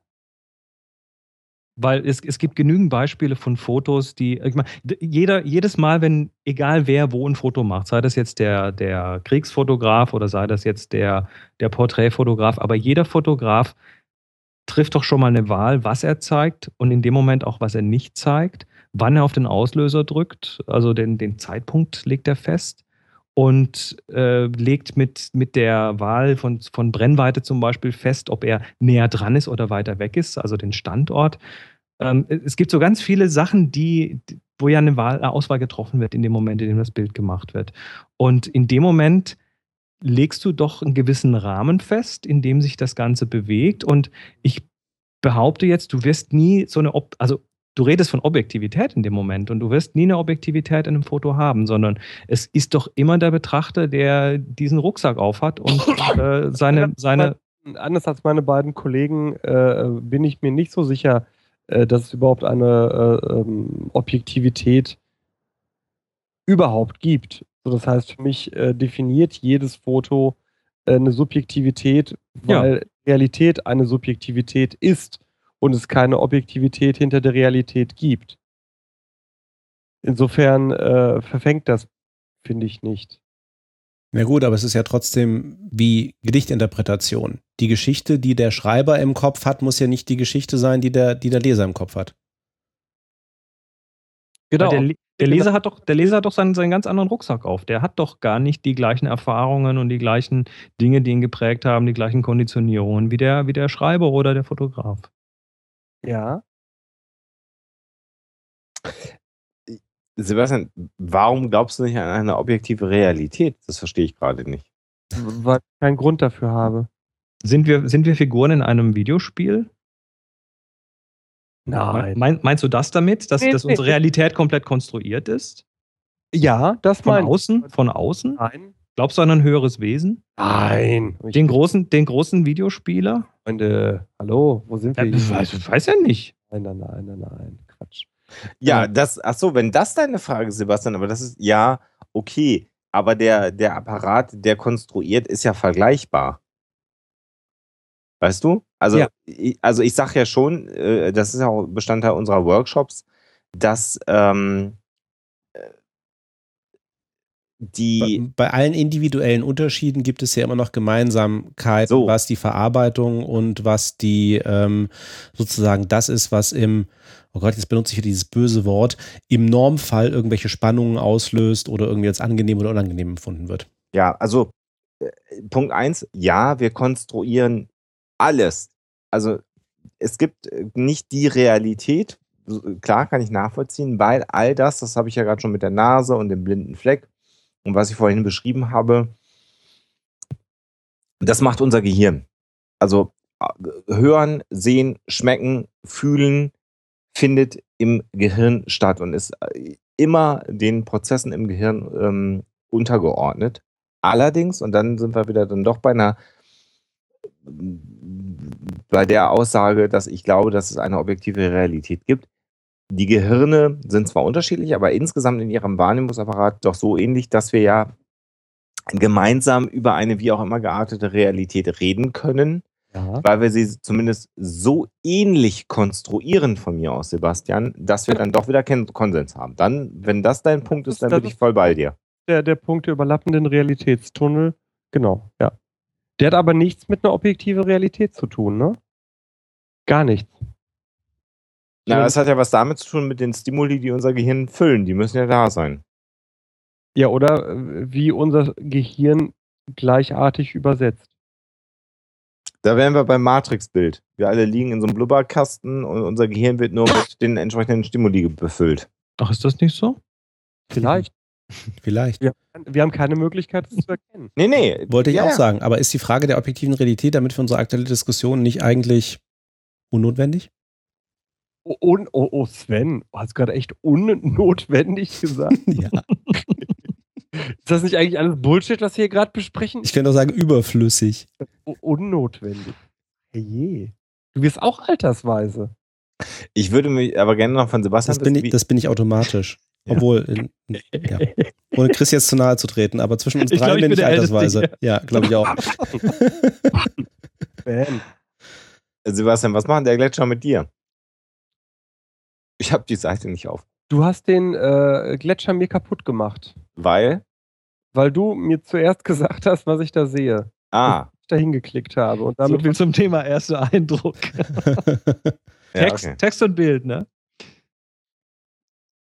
Ich können wir aufklären, dass das gar kein Gletscher auf Island ist, sondern tatsächlich. Das ist das, Inner, die, das Innere einer, einer Walkieferhöhle. In Hamburg. Äh, ja, genau. In Hannover. Direkt, direkt neben der Reeperbahn. Aus, pa aus Pappmaché. So, so habe ich mich gefühlt, als ich auf der Reeperbahn in diesem scheiß Thai-Oasen-Karaoke-Laden abgestürzt bin. So ungefähr ging es mir danach. Äh, äh, Chris, hast du, hast du den Link, äh, hast du das online, das Foto? Ich, ich sag jetzt mal, sehr viel Rost und eine rote Jacke. Ich will nicht zu viel sagen. Weißt du, welches schau, Bild ich meine? Schau, schau, ja, ja, müsste ich haben. Weil das. Ich weiß, ähm, genau, ich weiß genau, welches du meinst. Komisch, ne? Weil dann zeigen wir das mal, Sebastian. Ja, gib, gib mir eine, überbrückt mal kurz. Mhm, ich, äh, kein Thema. Äh, äh, Terror, habt ihr sicherlich schon mal davon gehört. Äh, äh, unlängst ja in Paris. Ähm, was glaubt ihr, ändert sich, wenn ich auf Fotos von einem terroristischen Akt die Opfer von Terror zeige oder die Terroristen? Hast du da eine Studie zu? Aber sicher. äh, ändert sich bei wem? Also als in, in, in, in, in der Reaktion. Natürlich. Hm. Das Bild ist jetzt übrigens, äh, ja. ihr habt jetzt Zugriff aufs Bild. Okay, gleich. Machen wir gleich. Ähm, ich glaube, die Wirkung ähm, ist insgesamt stärker, wenn man die Opfer sieht. Und zwar im Sinne von Opfer lösen wahrscheinlich Betroffenheit und Trauer aus und Täter, würde ich spontan behaupten, lösen aversive Gefühle wie Wut aus. Mhm. Würde ich auch sagen. Also Emp Empathie in einem Fall und ähm, ja. Nein? Genau. Ja? Genau, das ist eine Studie äh, 2014 gezeigt. Was glaubt ihr denn, ist denn besser geeignet, äh, Antiterrormaßnahmen zu unterstützen? Ich glaube, eine größere Wirkung ha haben Bilder von Opfern. Kollege Rudloff? Ich zögere. Ähm also ich würde tatsächlich sagen, also um, um Antiterrormaßnahmen umzusetzen, würde ich fast oh, Bilder von Tätern sagen. Das Spannende ist, es gibt keinen Unterschied. Echt? Ach, ah, okay ihr gerade beschrieben habt, äh, bei den Opfern habe ich mehr Mitleid, Beileid und unterstütze aus diesem Gefühl herauskommend mhm. Antiterrormaßnahmen. Und bei Tätern, habe ich es gerade richtig rumgesagt, ja, mhm. ja. Tätern habe ich das Gefühl von, die sind gefährlich, das ist ungerecht Wut, Hass, Angst. Antiterrormaßnahmen machen Sinn. Mhm. Entscheidend ist aber, ich muss Menschen zeigen. Ja, klar. Hm? Ja. Wenn ich also, äh, da kommen wir gerne später nochmal drauf, wie das bei einer zerbombten äh, Gegend ist, was dann passiert, aber ich muss Menschen zeigen. Und ähm, was ich an diesem Befund eigentlich äh, überraschend äh, finde, das funktioniert unabhängig der politischen Einstellung der Person. Mhm. Wird erklärt darüber, dass diese Fotos eben direkt auf die emotionale Ebene wirken und nicht den Umweg gehen über Meinungsbildung. Okay. Ja, habe ich ihn, würde ich intuitiv einschränken. Würde für mich wahrscheinlich davon abhängen, wie, also ich sag mal, wenn es allgemeine Bilder sind, aber zum Beispiel, ich kann mir ganz gut vorstellen, in, in äh, wirklichen äh, Kriegssituationen oder Konfliktsituationen, wenn zum Beispiel eindeutig erkennbar ist, ähm, auf sozusagen welcher Seite die Opfer oder die Täter stehen, dass das immer noch einen moderierenden Effekt haben könnte. Hier ging es um Terroropfer der Bombenanschläge in London äh, 2.5. Mhm. Ich würde dir aber recht geben, Sven. Äh, ne, ist ja scheißegal, was ich tun würde. Nee, kann aber so das Gefühl, also ich würde jetzt halt irgendwie sagen, ne, ne Beim Nach- klassisch Nahostkonflikt etc., also wenn klar ist irgendwie, ja, das sind jetzt irgendwie israelische Opfer, das sind palästinensische Opfer etc. und je nachdem, wer das Ganze wahrnimmt, wird das natürlich dort, allein weil ähm, dieser Konflikt auch so präsent ist und je nachdem, was ich für eine eigene Biografie habe, da bin ich wieder bei meinem eigenen Rucksack, ne, an der Stelle, was da mit reinkommt. Ich würde zustimmen bei Die ähm, Marielle fragt nach dem N, äh, also Anzahl der Teilnehmer, Mhm. 235. 235, okay. Briten. Briten, ja. Hm. Na gut, und die Briten waren jetzt nicht gerade unbekannt äh, dafür, was irgendwie ihre Antiterrormaßnahmen anging nach den Anschlägen von London. Mhm. Genau. Äh, ich habe überbrüst, über, mein Gott, der Whisky geht auf die Zunge. Ich habe überbrückt Quiz. Äh, meine Fresse. Ich habe über, Chris.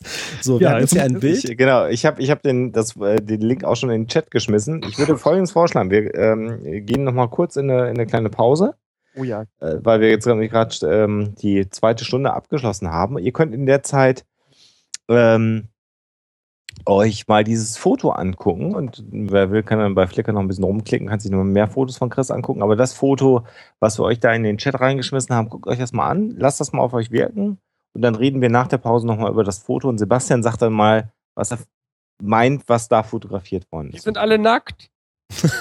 Genau, klick mal auf den Link. dann machen wir Das war, das war jetzt Linkbait vom Feinsten. Dankeschön.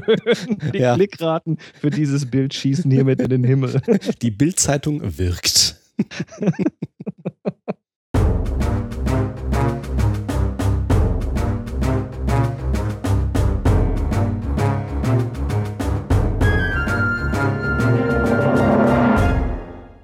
sind wieder da.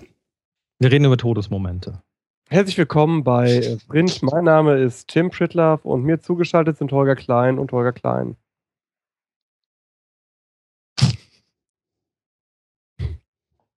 So, Aha. wir, wir haben ein Bild. Wir haben ein Bild. Äh, und ich soll sagen, was ich glaube, was ich darauf sehe. Ja, Oder vi- vielleicht eher, was, was so der Prozess war beim Betrachten des Bildes, was, was so in dir, in dir vorging. Also zuerst habe ich verglichen Größe der Propeller versus Person. Und dann habe ich für mich beschlossen, äh, okay, ist jetzt echt persönlich. Dann habe ich beschlossen, Kind des Ruhrgebiets, das ich bin, das ist ein Wetterschacht. Da wird von Untertage die äh, Abluft hochgepumpt und da steht halt auf äh, Schacht 8 in Mahl oder einer ähnlichen Einrichtung äh, jemand an diesen Propellern dran. Du bist ein Kind des Ruhrgebiets. Und Dann- hast es falsch identifiziert. Dann, dann hast du es aber zumindest mal so in, in eine ganz grobe richtige Richtung eingeordnet. Ge- Mhm. ge- Oder beziehungsweise du hast sie natürlich durch, dein, durch deinen Rucksack eingeordnet. Ja, genau, genau. ja. Und, was ist es? Ben, äh, was hat Sven denn gemacht? Genau, bevor wir hier jetzt was Ah. aus, ausplätschern, ein bisschen, bisschen hier. Sven, Ich, ähm, ich. hab- oder hast du Assoziationen da irgendwo? Ja gut, äh, Assoziation. Ähm, also Ruhrgebiet passt, glaube ich, also irgendwie alte Industriekultur, ähm, ja, Großanlagen, aber ähm, nicht ähm, Bergbau, sondern eher ähm, ja, Produktion, wahrscheinlich irgendwie Großstahlproduktion Im- im oder Chat- ähnliches. Im Chat schreibt gerade jemand, ist ein Schiff. Mhm. Nee, äh, für mich ist es eher Abluftanlagen. Also, weil das sieht sieht nicht aus wie Schiffsschrauben. Genau. Ist aber natürlich eine Assoziation, die da ganz schnell Mhm. passiert. Genau, ja.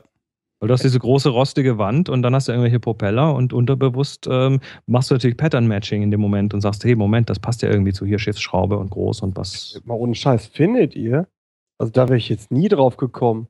Also hier ist schon, hier ist schon der zweite, sagt, ich hätte auf ein Schiff getippt. Ah, okay. Vielleicht können wir ganz kurz diejenigen, die sagen, ich hätte ein Schiff getippt. Wo kommt ihr geografisch her? Nicht aus dem Ruhrpott wahrscheinlich. Ja, genau, genau das würde ich jetzt gerne mal kurz wissen, wo die beiden herkommen. Und Counterfeit sagt, die Anlage ist noch viel größer. Auch dazu sagen wir gleich was. Ja, das ist auch sehr schön. Ja, Counterfeit hat dann immer noch. der weiß das, der kennt das. Ja, okay. Oder Ja, hat auf die Text geguckt. Ja, genau. Haben die Do Downer, okay. Aus dem Münsterland, Hannover, okay. Ja.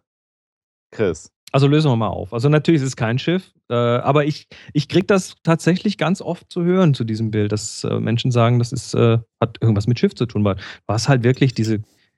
Das, man, man kennt doch diese Bilder, da ist dieser kleine Mensch, der irgendwo eine, eine, eine Bugwand von einem Schiff streicht, ne? Und dann zoomt die Kamera so raus, dann sieht man diese winzige Person vor diesem riesigen Schiff. Und das ist so ein bisschen das Gefühl, was da entstehen kann, wenn man nicht aus der Gegend kommt. Äh, entstanden ist das tatsächlich im Landschaftspark Duisburg. Ha. Das ist also Hochofenanlage und das hier ist eine Kühlanlage für diese Hochofengeschichte in irgendeiner Form. Und das ist Moment. natürlich jetzt, Das heißt, das Ding saugt nicht ab, sondern es ballert rein. ähm, was auch immer dahinter, also was du da siehst, ist eine rostige Betonwand. Also das ist eine Betonwand, äh, die darin, dahinter befindet sich ein wie gearteter großer Raum. Das ist wahrscheinlich ein Kübel, wo irgendwie Wasser versprüht wird oder so. Und dann entweder pusten die oder, oder saugen die, das weiß ich nicht. Aber es ist im Prinzip ein kleiner Kühlturm. Das zweite Ding, was bei dem Bild immer wieder passiert, ist, dass die Leute das als deutlich größer wahrnehmen, als es eigentlich ist. Weil was man jetzt auf dem Bild nicht sieht und was ich ganz bewusst so gemacht habe, ist, das hört oben, dieses Gebäude hört oben tatsächlich so einen Zentimeter über dem Bildrand auf. Verstehe. Da ist also nichts, mehr, was da oben irgendwie weitergeht. Da kommt Himmel. Und auch rechts und links geht es noch ein bisschen weiter, aber das sind tatsächlich die vier Propeller, die man da sieht und da ist rechts und links dann auch Schluss. Und äh, durch diese Wahl des Ausschnittes und da, durch das Weglassen von dem Himmel passiert beim Betrachter in der Regel, dass das fortgesetzt wird, dass die, die Größe völlig überschätzt wird. Ja, und Rex sagt durch deine Anschnitte. Genau. Wenn die Propeller nicht angeschnitten wären, würde ich das Ding deutlich kleiner. Klar, weil dann da ein Abschluss wäre, aber in dem Moment ist eben kein Abschluss. Und was macht dann der Mensch? Er füllt diese Lücken und macht das eben dann, setzt das fort. Da könnten 20 Propeller sein. Mhm. Und das funktioniert übrigens manchmal auch ganz unbewusst oder ganz ungewollt. Ähm, das merkst du zum Beispiel beim, beim Porträtfoto. Wenn du von jemandem ein Porträt schießt und wie man es heute oft macht, du schneidest es an, also du gehst näher ran, dass der, nicht der ganze Kopf drauf ist, sondern eben nur ein Teil vom Kopf drauf ist. Und wenn man dann zum Beispiel äh, so direkt, also bei Männern ist das ganz gefährlich, äh, wenn man so direkt unterm Haaransatz schneidet, dass du quasi nicht siehst, dass da ein Haaransatz ist dann, dann hat derjenige im Kopf des Betrachters plötzlich eine Glatze oder ein deutlich, eine deutlich höhere Stirn, als da eigentlich ist. Schön. Also auf die Weise kann man äh, tatsächlich, und, und hinterher fragt, sich, fragt man sich dann, hey hoppla, ich, äh, warum sieht mein Bild so scheiße aus? Aber es kann unter, unter Umständen zum Beispiel daran liegen. Kojak zum Beispiel, wissen die wenigsten, hatte eigentlich eine totale Der ist immer nur scheiße gefilmt worden. Den haben die immer nur so geframed. zu den Augen äh, geschnitten, äh, damit man den Lolly groß drauf hatte. Und so kam diese Haarpracht, die er hatte, überhaupt nicht zur Geltung. Ja. Wobei, wobei du kannst schon tiefer schneiden unter dem Haaransatz, aber da musst du schon richtig tief schneiden, so dass dann klar ist, da ist dann irgendwo ein Haaransatz. Also da gibt es so diesen Bereich des Ungewollten, der kann, ja, der kann falsch gematcht werden. Da kann, da kann dann so eine Fortsetzung passieren, die eigentlich nicht dahin gehört. soll das Fotograf werden. Hm. Ich, ich habe mir das auch schon überlegt. Überlegt. Mach Ja. doch mal was Anständiges mit deinem Leben. Werd, werd doch Steuerberater. Was haben denn, äh, oh, ich kann nicht, ich komme nicht aus meiner Haut raus. Was haben denn deine Eltern gesagt, als du Fotograf geworden bist? Gar nichts, weil das habe ich tatsächlich erst so vor, äh, vor guten zehn Jahren habe ich mich dazu entschlossen, das zu tun. Also fotografiert habe ich schon immer. Bist du Süddeutscher? Höre ich das richtig raus? Ja, du hörst, du hörst vielleicht ein ganz, ganz klein bisschen das Schwabenländle raus. Genau, das hört man bei dir raus, finde ich. Das Also heißt, du bist einer der wenigen, die das hören. Interessant. echt, das hört man doch. Ja. Du bist halt ein Menschenkenner. Das heißt, du hast, äh, Dankeschön. Das heißt, du hast also erst was Vernünftiges gelernt, Naja, ich, und bist dann irgendwann Fotograf geworden. ich wollte eigentlich so diesen Künstlerscheiß immer schon machen. Also äh, früher war das mal Ton, äh, Soundgeschichten. Ich wollte eigentlich Tonmeister werden, so richtig mit äh, Konzerten und äh, Kapellen und äh, Sinfonieorchestern arbeiten und so. Ähm, das war dann irgendwann nicht mehr möglich, weil weil es so eine 50-50 Chance gibt, aus erblichen Gründen eine Ohrenkrankheit zu bekommen, habe ich das gelassen, habe mich dann auf den zweiten, auf die zweite Sache gestürzt, die für mich so äh, ein zentrales Ding war und das war die Computerei. Und äh, bin dann tatsächlich so für ja, 10, 15 Jahre so in, die, in den IT-Bereich abge, abgedriftet äh, und habe dann bei HP gearbeitet. Und habe aber immer schon, auch davor, immer schon nebenher fotografiert. Und 2000, äh, 2005 äh, bin ich dann eine, einer dieser Entlassungswellen zum Opfer gefallen. Das heißt, die haben mich an die Luft gesetzt. Und das fand ich dann nach fünf Minuten Kloß im Hals, fand ich es dann irgendwie ganz prima und dachte mir, na gut, wolltest, wolltest du eh nicht fürs Leben machen.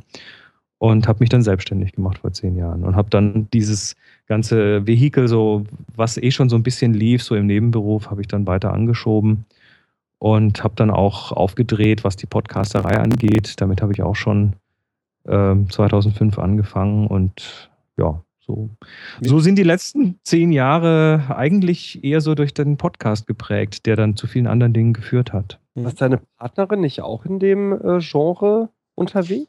Die, äh, die ist noch, äh, die ist Angestellte in der Industrie, aber die ist äh, fotografisch, ich sag mal, in vielen Bereichen sogar besser als ich. Also die, wenn, wenn, wenn wir zusammen fotografieren und wir kommen nach Hause, dann schaue ich mir ihre Bilder an und denke mir bei jedem zweiten Bild, scheiße, warum hast du das nicht gesehen?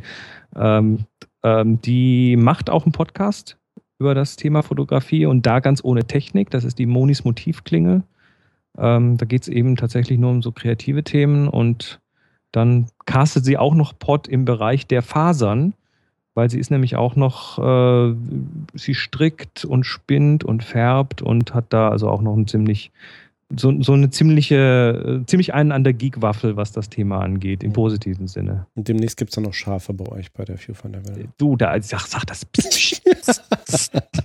das darf ich nicht hören. Aber hört übrigens auch den, den, den Psychotalk. man, man muss aber, ähm, also dein Podcast, den du erwähnt hast, Tipps on the Top Floor, kann ja auch zu Recht für sich in Anspruch nehmen. Das ist der älteste Fotografie-Podcast. Ja, da gibt es da gibt's so eine kleine Ja? Kontroverse, weil es gibt diesen, ähm, oh, wie heißt der jetzt? Brooks Jensen, der macht äh, Lenswork. Das, der, hat, der hat damals schon, bevor ich angefangen habe, Audiodateien auf seinen Webserver gestellt.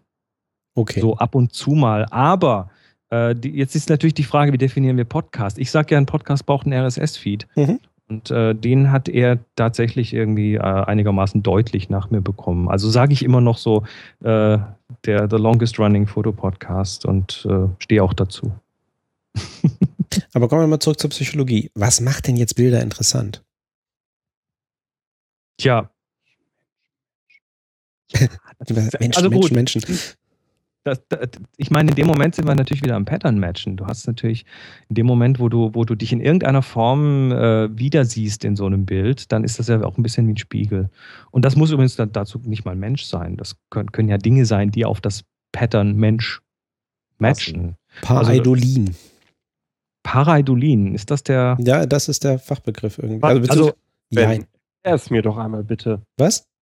Erklär es doch einmal bitte für mich. Genau, Pareidolin Und für sind mich. äh, ich müsste jetzt nachgucken, was es. Ich hatte ja mal Griechisch irgendwann. Nein, aber äh, ich gucke jetzt nicht nach, was der Begriff wörtlich heißt. Ähm, aber das sind, ähm, wenn ich tatsächlich in etwas, äh, in, ein, in einen Gegenstand äh, etwas hineininterpretiere, was nicht da ist und insbesondere, wenn ich irgendwelche Gesichter dort erkenne oder irgendwelche Gestalten oder ähnliches. Und da gibt es ja ganz viele wunderbare äh, Bilder, Fotos im Netz, wo irgendwie es dann irgendwie den äh, traurigen Wasserhahn oder irgendwie den freundlichen Wecker oder genau. ähnliches gibt. Äh, ich meine, Wecker sowieso, ich glaube, das Thema hatten wir auch schon mal irgendwann. Ich, ich bekomme uns gerade mitgeteilt, dass der Stream wohl irgendwie ja, ich frage mich auch gerade, ist Alexander weg? Und Alexander ist, glaube ich, auch nicht mehr unter uns. Ich bin da. Du bist da, okay. Ich höre ange äh, also angeregt zu. gerade. Okay. Gut, nee. dann doch nicht. Dann hat nee, nur nee, Moni Stream. irgendwie den Stream verloren. Okay. Nee, genau. Nee, Stream sieht gut aus. so, Entschuldigung. Genau. Also, Ach, da, ja. Da, da haben wir es im Chat, genau, genau. Emil im Chat sagt gerade, genau, Para daneben vorbei und Eidolon, ach ja, Formerscheinung, das Bild, genau, da wäre etwas. Also ich nehme sozusagen ein falsches Bild oder ich, ich, ich äh, war äh, bei etwas. Und das in den meisten Fällen eben, weil wir eben so ähm, gestrickt sind, sehen wir ganz gerne Gesichter. Und, kann ich auch wieder hinzufügen, habe ich jetzt auch wieder neu gelernt äh, mit meiner kleinen Tochter. Ähm, da reagieren ja schon Säuglinge sehr, sehr früh drauf auf sehr, sehr einfache Formen, die so etwas wie ein Lächeln oder ein Gesicht darstellen, auch wenn die noch gar nicht so gut schauen können. Ich werfe werf euch gerade noch mal hier äh, ein Bild in den Chat, wo das, glaube ich, ganz deutlich wird. Also dieses äh, muss, muss nicht der Mensch sein, das kann was ganz anderes sein. Ich werfe es auch mal in den allgemeinen Chat. Ja, genau. Ähm, ja, das ist toll. Das ist auch so eins meiner, meiner Beispiele. Mach da, mal, mach, mach da mal eben eine Bildunterschrift zu dem Bild. Sebastian. Hi, Mädels. genau. Schaut her! Schaut her, wie doll ich tanzen kann. Und die, zwei, und, und die zwei, aber okay. Und die, und die zwei kriegen dann so eine Sprechblase. Hey, du Schnauze, wer ist denn gerade? genau. Er schon. der schon wieder, genau. Der, der, gockelt, der gockelt schon wieder. In der, in der Funkuhr würde man das mit, ach, er schon wieder. Mhm. Schon wieder zu lang beim Menschen. Aber da passiert ja genau das, ne? Du kannst da, vielleicht kennt jeder so jemanden, der immer so rumstolziert und guck mal hier, ich und so. Ähm, ist natürlich, ist ein Vogel, ne? Das hat, mehr hat das nicht zu sagen. Ist ein Vo das ist ein schöner Text. Das ist du, du bist ja ein Vogel. so, Ausrufezeichen. Finde ich gut. Vielleicht sollte ich das doch mal vermimen. Ja. Ein, ein vermimtes Bild, das ist ein Mimenfeld. Oh. oh, oh, Schmerz. Ja, mach mal Fotos, Chris. das finde ich sehr schön, das habe ich gerade gesehen. Ballett? nee, ich habe jetzt hier gerade was anderes reingehauen. Weil ich so. Da würde ich jetzt äh, als. Äh, ah, ja, ja. Mhm. da würde ich bei dem rechten Affen als äh, Gedankenblase Alter, wo ist deine Hand? das erklärt sich aber aus deiner Homophobie, Sebastian, ne? Ja, genau. Alexander, das hat, das hat unsere Hotelnacht in Berlin mit mir gemacht. Ja. Also ich, ich nenne das Bild ja Monkey Bowling. Wenn ich dich jetzt ganz kräftig anschiebe, schaffst du es bis da drüben. Ach, das meinst du mit Bowling? ja, guck mal, so unterschiedlich passt. Aber es ist natürlich, ist natürlich bei, äh, bei Primaten natürlich noch einfacher, sich da irgendwie selbst drin zu sehen. Mhm. Ich bin ja mit meinem Sohn viel im Zoo. Wir haben eine Dauerkarte im Zoo, ne? Und da machst du genau das eigentlich ohne Ende. Die ganze Zeit. Gehege. Äh, nicht Gehege. Also, ähm, wer im Zoom vielleicht schon mal war, du hast halt so ein riesen Orangutanhaus und dann stehst du da als Vater mit deinem Kind äh, gefühlte drei Stunden, realistisch zehn Minuten und alles wird irgendwie mit einem menschlichen Kontext äh, konnotiert. Wundert mich nicht. Das ja. kann ja mit mir auch passieren. Also gerade in Zoos ja. ähm, und Tiere untertiteln, super. Man, man glaubt das nicht. Man ist bei den Rudloffs zu Hause zu Gast und man entdeckt lauter menschliche Züge. Ihr glaubt das nicht. Da kann ich drei Stunden der hat fast menschliche Züge, der Roller. oh, bei mir ist es ja auch nicht verwunderlich, aber das sagst du über den Bartoschek auch. Ja, da ist es dann, das ist ja wie im Zoo bei dem Bartoschek zu Hause. Bei dem Weil ich Pole bin oder was? ist das für eine Aussage? Du bist ja auch Ausländer. Beim Bartoschek ist es wie im Zoo, ey. Takt. Aber das ist schön. Wir, wir, also was, wenn, also all die Fotos, ich hoffe, dass ähm, irgendwer für uns die Links im Chat Schon sammelt. gespeichert für die, schon gespeichert für die Shownotes. Sehr gut, dann könnt ihr es euch nämlich dann äh, hinterher nochmal zeitsouverän anschauen. Äh, das, das Monkey Bowling ist ein schönes Foto, wo man dann, äh, das ist auch ein Thema, was wir immer wieder im den Workshops dann auch berühren, das Thema Spannung in Bildern. Und äh, da, was wir damit meinen, äh, Chris, ich glaube zumindest, dass ich da sagen kann, dass wir beide das meinen, also da sind wir wieder bei der Objektivität. Was, wir sind einer Meinung, das, das, das das, äh, passiert auch sonst nicht, ne? ähm, ist, dass äh, das Bild hier an der Stelle mh, interessant ist und ganz witzig ist es, wenn man anfängt, diese Bilder zu spiegeln. Also wenn die Affen in eine andere Richtung gucken. Ähm, und äh, wir haben ein Beispiel, das werden wir jetzt hier im Podcast nicht ähm, zeigen oder ausführen können, aber es gibt äh, durchaus. Äh, Wobei das ist ja auch schon ein ganz brauchbares Beispiel. hier. ja, ja, der Affe ist schon, also, Also das, das, der suggeriert ja Bewegung, der suggeriert ja eine Richtung. Und das ist Mhm. egal, ob das jetzt in der Werbung äh, mit einem Auto ist oder sonst was. Äh, solche Dinge haben ja eine Richtung, in die sie sich bewegen Mhm. oder bewegen wollen. Und äh, wir haben ja auch eine Richtung, die wir als natürliche empfinden. Äh, und das ist halt links nach rechts, das ist die Schreibrichtung, die Leserichtung, die in unserem Kulturkreis äh, sehr tief verankert ist, weil man es halt so gelernt hat.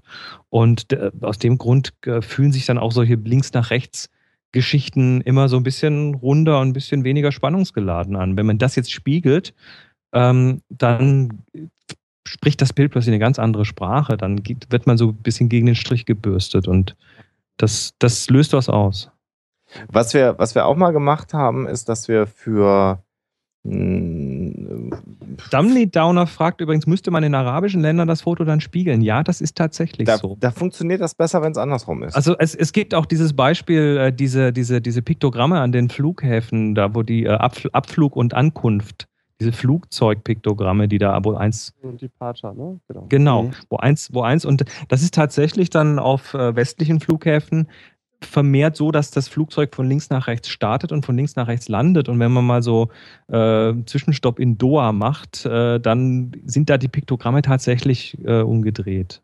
Counterfeit fragt, ob das Bild in Australien auf dem Kopf äh, stell- gedreht werden müsste. Ja, aber nur, wenn du dich selber auch im Kopfstand befindest. Genau. Genau, und mit genügend Alkohol. Ja.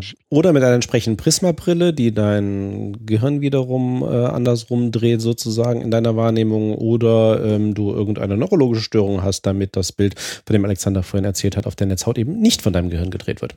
Ich habe mir das Affenbild mal gespiegelt gerade hier, ne? Oh, Mhm. was kannst du? Ja. Äh, hm, ja. Hast du dafür einen Spiegel genommen? umgedreht. äh, so. Äh, umgedreht und zwischen die Beine durchgeschaut und dann eine Prismabrille getragen. Und es fühlt sich tatsächlich einfach falsch an. Ist toll, ne? Ist, ist aber auch interessant, weil ich, ich dachte eine Zeit lang immer, das ist, naja, weil man es halt erstmal von links nach rechts gesehen hat und dann quasi die. Umdrehung nicht funktioniert. Aber das ist auch, wenn man es Leuten gleich von vornherein so zeigt, fühlt sich anders an. Hm, Das wirkt halt Das- komisch. äh, in den. Achso, jetzt habe ich hier meine Dropbox. Wartet mal. Ich hau das mal gleich hier in den Chat rein, äh, damit Leute das sich angucken können. Das kann man übrigens auch, ich habe hier gerade so ein iPhone, über das ich, ich benutze das iPhone als Spiegel. Das funktioniert tatsächlich. So vor dem Bildschirm. Hm. Bei der Gelegenheit kann ich ja noch mal ein bisschen psychologische Grundlagen erwähnen, weil vieles, über das wir gerade sprechen, ist ja Gestaltpsychologie. Ja, Perfekt. Bingo. auch das machen wir in unseren Workshops, auch die Sie übrigens kostengünstig mieten können. Nein, aber ja, speziell für Firmen übrigens. genau. Aber äh, ja, Sven, mach du mal. Nee, wollte ich nur kurz erwähnen. Also, das war eine, äh, oder ist immer noch, aber war im Wesentlichen 30, 40er Jahre irgendwie des letzten Jahrhunderts eine Richtung in der Psychologie mit verschiedenen Schulen, die sich eben genau damit beschäftigt hat, was wir denn sozusagen als ja, Einheiten wahrnehmen, welche Strukturen wir denn natürlicherweise wahrnehmen. Und äh, da gab es unter anderem den Herrn Wertheimer sehr früh, der äh, mal angefangen hat, so Gesetze zu formulieren, was wir denn als äh, zueinander zugehörig oder nicht zugehörig äh, empfinden. Also ne, wenn irgendwelche äh, Gegenstände oder etwas nah beieinander liegt, dann ist das zugehörig oder wenn irgendwie sich Sachen ähnlich sind. Ähm, aber da ist dann eben auch das äh, Thema dabei, genau das, was Chris erwähnt hatte, von wegen, von der Richtung her. Da wird eine, eine Bewegung impliziert äh, von etwas. Das äh, wäre also auch gestaltpsychologisch. Also ganz, und das können eben, das hat man eben damals auch schon gemacht, äh, einfach nur Punkte sein, unbelebte Dinge, die sich in einer bestimmten Art und Weise verhalten oder zueinander stehen und wo wir dann einfach so eine Anmutung haben, ach, äh, äh, ne, das Dreieck und der Kreis gehören zusammen, aber irgendwie dieses Quadrat ist irgendwie außen vor und äh, allein da fängt man dann schon an, sozusagen sich Geschichten zu erzählen, ähm, was da wohl passiert. Und ähm, ja. Kollege Rudloff, erzählst du da nicht gerade Müll? wieso? Bewegung in Strukturen zu parsen, ist doch Gibson. Was? Was du gerade, also du, du erzählst, du, du hattest ja gerade hier Gestaltpsychologen gemacht, ne? Mhm. Und ich stimme es zu allem zu, bis zu dem Punkt von Bewegung. Bewegung ist doch ein äh, Merkmal, das Gibson in die Wahrnehmungspsychologie gebracht hat. Und das knapp 30 Jahre später. Oder bin ich jetzt gerade völlig äh, falsch? Nein, schon bei Wertheimer gibt es das Gesetz des gemeinsamen Schicksals. Wenn sich zwei oder mehrere Elemente gleichzeitig in eine Richtung bewegen, werden sie als Einheit oder Gestalt wahrgenommen. Hm? Jetzt. Okay. Hm? Popcorn. Nee, nee, stimmt. Wenn das sagt, stimmt das. Ja, da brauchen wir gar nicht drüber diskutieren. Also es, Ja. gibt, es, es gab natürlich dann später noch andere Gesetze, aber das war eines, eines der ersten, ersten gestaltspsychologischen Gesetze von äh, Wertheimer. Okay. Ähm, später die Betrachtung gemacht, dass Wahrnehmung nur funktioniert in der Abgrenzung zwischen verschiedenen sich bewegenden Systemen, ne? das kann sein, sagt mir nichts. Alexander? Bin ich auch gerade raus. Also, wenn ich das richtig auf dem, im, im Kopf habe, ging es da um die Frage von der relativen Bewegung verschiedener Objekte zueinander und Gibson, der die These vertreten hat, dass wir Objekte im Prinzip immer nur in relaz äh, relationaler Bewegung zueinander wahrnehmen. Ja, okay. Ja. Skip it. Hm? Ist, ist ja, äh, ist tatsächlich, äh, bin ich an der Stelle jetzt gerade raus, das müsst, da müsste ich mich dann wieder einlesen. Ich, ich, ich ahne, wo das hingeht, äh, wahrnehmungspsychologisch. Ähm, bin äh, im Grundsatz aber erstmal bei deiner Aussage, Sebastian, bei Gestaltpsychologie im engeren Sinne, auch wenn natürlich äh, Sven immer recht hat, ähm, äh, ja, ich habe einen, einen Link gesetzt auf eine GIF-Datei, ähm, sich tatsächlich eher mit, mit sinnzugehörigen äh, Aspekten Mhm. be be beschäftigt. Ich habe das mal so, so reingeschmissen. Oder nicht, oder? Wie bitte?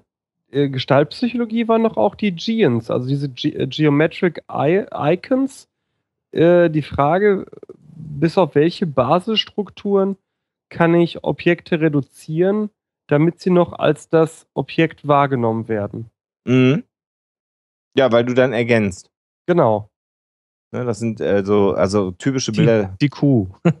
die Kuh zum Beispiel, ja, das ist auch so eine Sache, genau, diese Mhm. völlig überbelichtete Kuh, die die Leute dann nicht, nicht sehen. Aber ein schönes Beispiel dafür wäre, warte mal, ich schmeiß das auch nochmal einen Link in, in den Chat rein. Das ist natürlich jetzt auch der Nachteil, dass man beim Podcast Nicht sieht. äh, nicht sieht. Äh, das Die, Iro die Ironie, dass wir einen Podcast über die Macht der Bilder machen, wurde auch schon im Chat erwähnt. mehrfach. Ne? Ja, die Ironie bekomme ich aber ständig, weil ich Ja, weiß, weil du, weil du einen Fotografie-Podcast machst.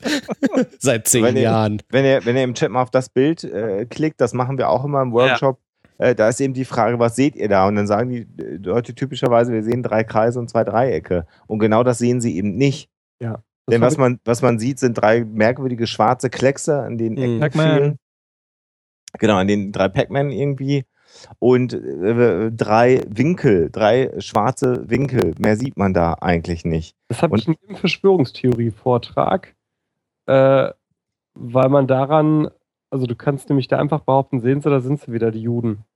Ja, ja. Mhm. Ja, oder, oder die fliegende Untertasse. Ganz Ja, klar. Meinetwegen.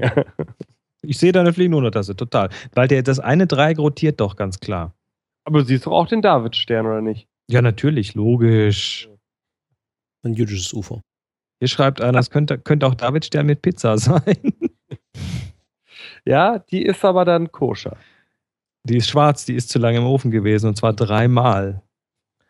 Also über all das, was wir, was wir hier gerade reden, auch die Beispiele, die wir gezeigt haben, äh, ähm, äh, wenn man das nochmal ein bisschen zusammenfasst, ist genau das, was Sebastian vorhin schon angedeutet hat, ähm, dass wir selbst in dieser Fehlwahrnehmung, also gerade dieses Beispiel jetzt mit diesen Dreiecken, was wir jetzt gerade zuletzt hatten, wo man meint, da liegt ein weißes Dreieck über einem schwarzen Dreieck und darunter sind dann drei Kreise. Das sehen eigentlich alle äh, Menschen, weil alle Menschen dazu neigen, Muster zu erkennen und äh, gestaltpsychologisch Formen abgeschlossen wahrzunehmen, weil wir das gerne wollen. Und deswegen sehen wir das so. Und es gibt wahrscheinlich, gut, es wird wahrscheinlich Menschen mit neurologischen Einschränkungen geben, die das vielleicht nicht so sehen, aber ich würde jetzt mal behaupten, dass ein extrem hoher Prozentsatz der Menschheit genau das so sieht. Und das ist das, aber einfach nicht so. Das funktioniert genauso wie die Schiffswand. Ne? Das ja. ist Ver Vergrößerung, Verlängerung, Fortsetzung. Und das sind so Aspekte, die ich jetzt versuche, seit wir den Workshop machen, wenn man sich das bewusst macht, natürlich auch in gewisse Fotos ähm, einfließen zu lassen.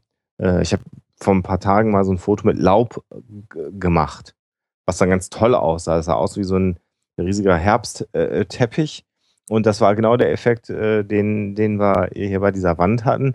Äh, wenige Millimeter davon war der dreckige Bürgersteig auf der einen Seite, war ein geparktes Auto auf der anderen Seite und kam dann äh, der Baum. Und all das sieht man aber nicht, weil der Ausschnitt so gewählt worden ist, dass man eben nur das Laub sieht. Und dann macht das Gehirn folgendes und sagt, dann muss da alles voll Laub gewesen sein. Und da ist nichts anderes. Und das ist einfach ganz normal auf einem Bürgersteig äh, äh geschossen worden ist und im Prinzip, sobald man einen Zentimeter weiter rechts, links, oben, unten gehen würde, wäre es weg, dieser Effekt. Da war es wieder das, das, gesch das geschickte Kroppen. Ja, ja, genau. Ja.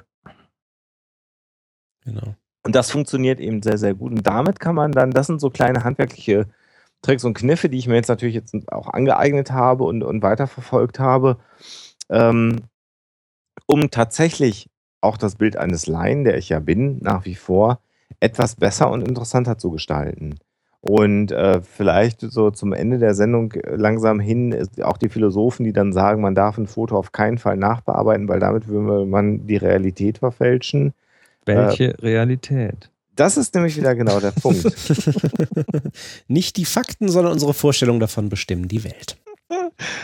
sollen wir vielleicht noch ganz kurz mal äh, das Thema, ähm, das Thema Anwendung von dem Ganzen bisschen streifen, weil das ist ja jetzt die Frage, mhm. ne? Jetzt, jetzt haben wir hier so die ganzen Dinge äh, mal so aufgeklappt, aber ähm, wozu braucht man den Scheiß eigentlich? Um reich und berühmt zu werden. Genau, da, genau, darauf wollte ich raus. Nee, also ich meine, warum heuern uns Leute denn an, das zu tun? Das sind jetzt nicht Leute, die sagen, boah, ich will hier mehr drüber wissen, sondern ähm, einfach so, sondern die, die haben ja ein Ziel. Also das sind dann tatsächlich ähm, Firmen, die ja zum Beispiel ihre Werbung besser machen wollen oder verstehen wollen, warum ihre Website äh, keine groß genügenden Konversionsraten hat oder das besser machen wollen. Ähm, oder Beispiel, wir hatten dann, ja, wir hatten ja mal für eine Firma einen Katalog analysiert ja. mit, ganz, mit ganz vielen Häusern drin. Und ähm, das äh, und hatten denen dann, glaube ich, auch schon ganz wertvolle Hinweise gegeben, basierend so auf dem, was wir erzählt haben. Genau, so haben sie es gesagt. Ob es stimmt, weiß ja, man nicht. Demnächst sollte der, der neue fertig sein. Dann werden wir ja hoffentlich ein Exemplar bekommen. Und gucken, ob es der Fall ist. Aber das ist genau der Aspekt. Ähm, ähm, was, was häufig passiert ist, dass ähm, gerade so Firmen, ähm, ich will jetzt, will jetzt gar nicht negativ reden, ne, weil das, weil das, weil das äh, deren Geschäft ist, aber so eine gewisse Formelhaftigkeit haben. Und irgendwann denkt, äh, irgendwann so eine gewisse Struktur auch in einem Katalog haben. Du kennst diese Stockbilder, du kennst diese, diese ganz klassischen, so die Business-Hände. Das hast du mir. Gib, gib mal in Google Business Hands ein und geh dann auf die Bildersuche. Viel besser, gib Hacker ein. Auch äh, schön. Genau, genau das gleiche Ding. Da ist der Typ mit der Kapuze, der vom Bildschirm angeklappt Die Business Hands, Wahnsinn. Meine Frau hat mir nicht geglaubt, dass es das gibt. Ich weiß noch, wie ich meiner Frau sagte, das Standardbild bei Hackern ist ein Typ mit einer Skimaske auf. Und meine Frau sagte sofort, Bullshit. Warum soll er eine Skimaske aufhaben? Ja, das ist, das ist Formelhaftigkeit. Entschuldigung, zurück zu Alexander. Genau das ist es. Ne? Ja, Stockfotos können wir auch gleich noch was zu sagen. Auf alle Fälle ähm, äh, so. Und ähm, äh, genau das war so eine Situation, wo eine Firma sagte, ja, wir haben einen guten Katalog, der auch gut war. Also wir haben uns den angeguckt, das war, das war alles wirklich gut gemacht und das war auch durchdacht, was, was war, aber der, der, der Fokus, äh, in dem Fall waren es Häuser, die man kaufen konnte äh, aus dem Katalog, war äh, total auf das Produkt Haus gelegt. Und wir haben das gerade schon ein paar Mal angerissen. Das, was Menschen bewegt, sind Menschen. Und ich, ich überspitze jetzt mal, Chris, aber es war irgendwie bis Seite 55, we- we- mal abgesehen, also von, den- mindestens, mindestens. von den ersten Fotos, bevor der erste Mensch in diesem Katalog auftauchte. Im wo man sich- Zusammenhang mit das war, einem, mit und das war ein Foto vom Leiter des Vertriebs. Nee, nee, die Nee. waren, die waren am Anfang tatsächlich Ah, okay. dann schon auch nochmal. Aber äh, so, also wo dann wirklich mal das erste Mal äh, eine junge Familie abgebildet war oder ein Kind auf einem Kinderfahrrad. Und äh, wenn man dann auch fragt, äh, wer ist denn so ihre Zielgruppe im Wesentlichen, dann sagen die ja junge Familien eigentlich. Und, äh, Und die so Zielgruppe sieht sich nicht in dem Katalog. Ja, das war wunderbar. Problem. Ja, und, und na, genau. Und dann dieses, dann zu sagen, ja, warum zeigen sie das dann nicht, dass sich ihre Zielgruppe in ihren Häusern wohlfühlt? Und da merkt man dann tatsächlich die, die, die Anwendungsbezogenheit, ähm, äh, also da psychologisch äh, studienhaft über Dinge zu reden, ist das eine, aber das dann auch wirklich mal für äh, die, für einen Anwendungsfall runterzubrechen. Mhm. Das ist eben das Geniale, dass äh, zum einen Christa die, die Expertise hat, was ist ein gutes Bild, was ist nicht gutes Bild, sagen wir mal technisch und, und vom, vom Aufwand her und äh, Aber ohne dich wäre ich doch nichts, Alexander. ja, übertreibt man nicht. Aber die, die Kombination macht es dann eben aus. Ja. Und d- sozusagen, das, wir haben das ja an dem, an dem Workshop-Tag, wir können das ja auch, auch sagen, wir haben uns dann abends vorher nochmal hingesetzt, also wir hatten uns vorher den Katalog jeweils selber angeguckt und tausend Klebis gemacht und Anmerkungen gemacht und Zettel geschrieben und haben uns dann abends hingesetzt und haben, haben das zusammengetragen. Und ich kann mal sagen, dass uns aus, sagen wir mal so, mindestens 80 Prozent der Anmerkungen waren identisch. Der, der, Over, der Overlap war enorm. so, und, und aber du mit deinem fotografischen Auge, ich mal mit meinem psychologischen Auge und dann gab es, sagen wir mal, so 15 Prozent, äh, wo uns dann unterschiedliche Dinge aufgefallen sind, wo der andere sofort gesagt hat, da gehe ich aber mit, klar, jetzt wo du es sagst. Und damit bist du dann aber auch äh, super gut vorbereitet. Das ist auch so eine Art äh, Doppelblindstudie, um dann in so einen Workshop reinzugehen und dann dem Kunden zu sagen, äh, wir haben das aus zwei Perspektiven angeguckt, wir haben das zusammengetragen und wir sind zum gleichen Schluss gekommen. Und letztendlich machen wir ihnen jetzt das Angebot, es könnte auch so sein. Äh, ob dann der Kunde am Ende mitgeht oder nicht, ist ja eine andere Geschichte, aber natürlich wollen die von uns eine fundierte Meinung haben. Und das haben wir da äh, jetzt äh, ein, zwei Mal bei verschiedenen Gelegenheiten schon gemacht und das ist, glaube ich, immer gut angekommen. und Hat Das soll noch mehr werden.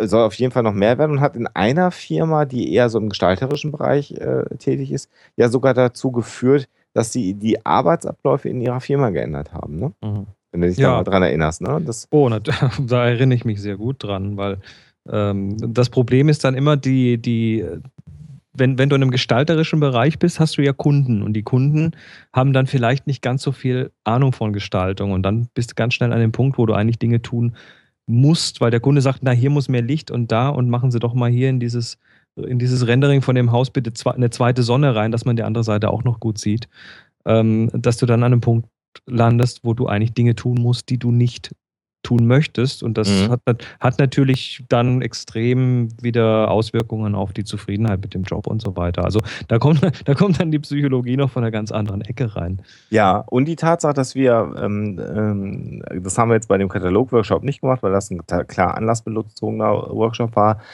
Was wir ja oft machen, äh, das ist auch etwas, was du eigentlich immer machst, sind- sind diese Fotoübungen, wo du Leute Das ist wichtig, ja. rausschickst und sagst, jetzt macht mal Fotos und man stellt ihnen ja völlig absurde Aufgaben. Also wir, wir haben ähm, äh, diese, diese Firma, die da, die haben halt im Wesentlichen Architektur, ähm, Renderings am Rechner entwickelt und denen haben wir dann die Aufgabe gemacht, in der äh, Speicherstadt hier in Hamburg ähm, Gebäude zu fotografieren und damit sollte die Emotion äh, lustig, spannend und was war das dritte? Ein drittes Adjektiv hatten wir noch. Ja, weiß ich jetzt auch nicht mehr. Aber das, So. war tatsächlich für die erstmal so, hä? Was? Wie? Und also äh, wirklich die Aufgabe, Fotografie ein, oh, keine Details, das war's. richtig. Lustig, spannend, keine Detailaufnahme.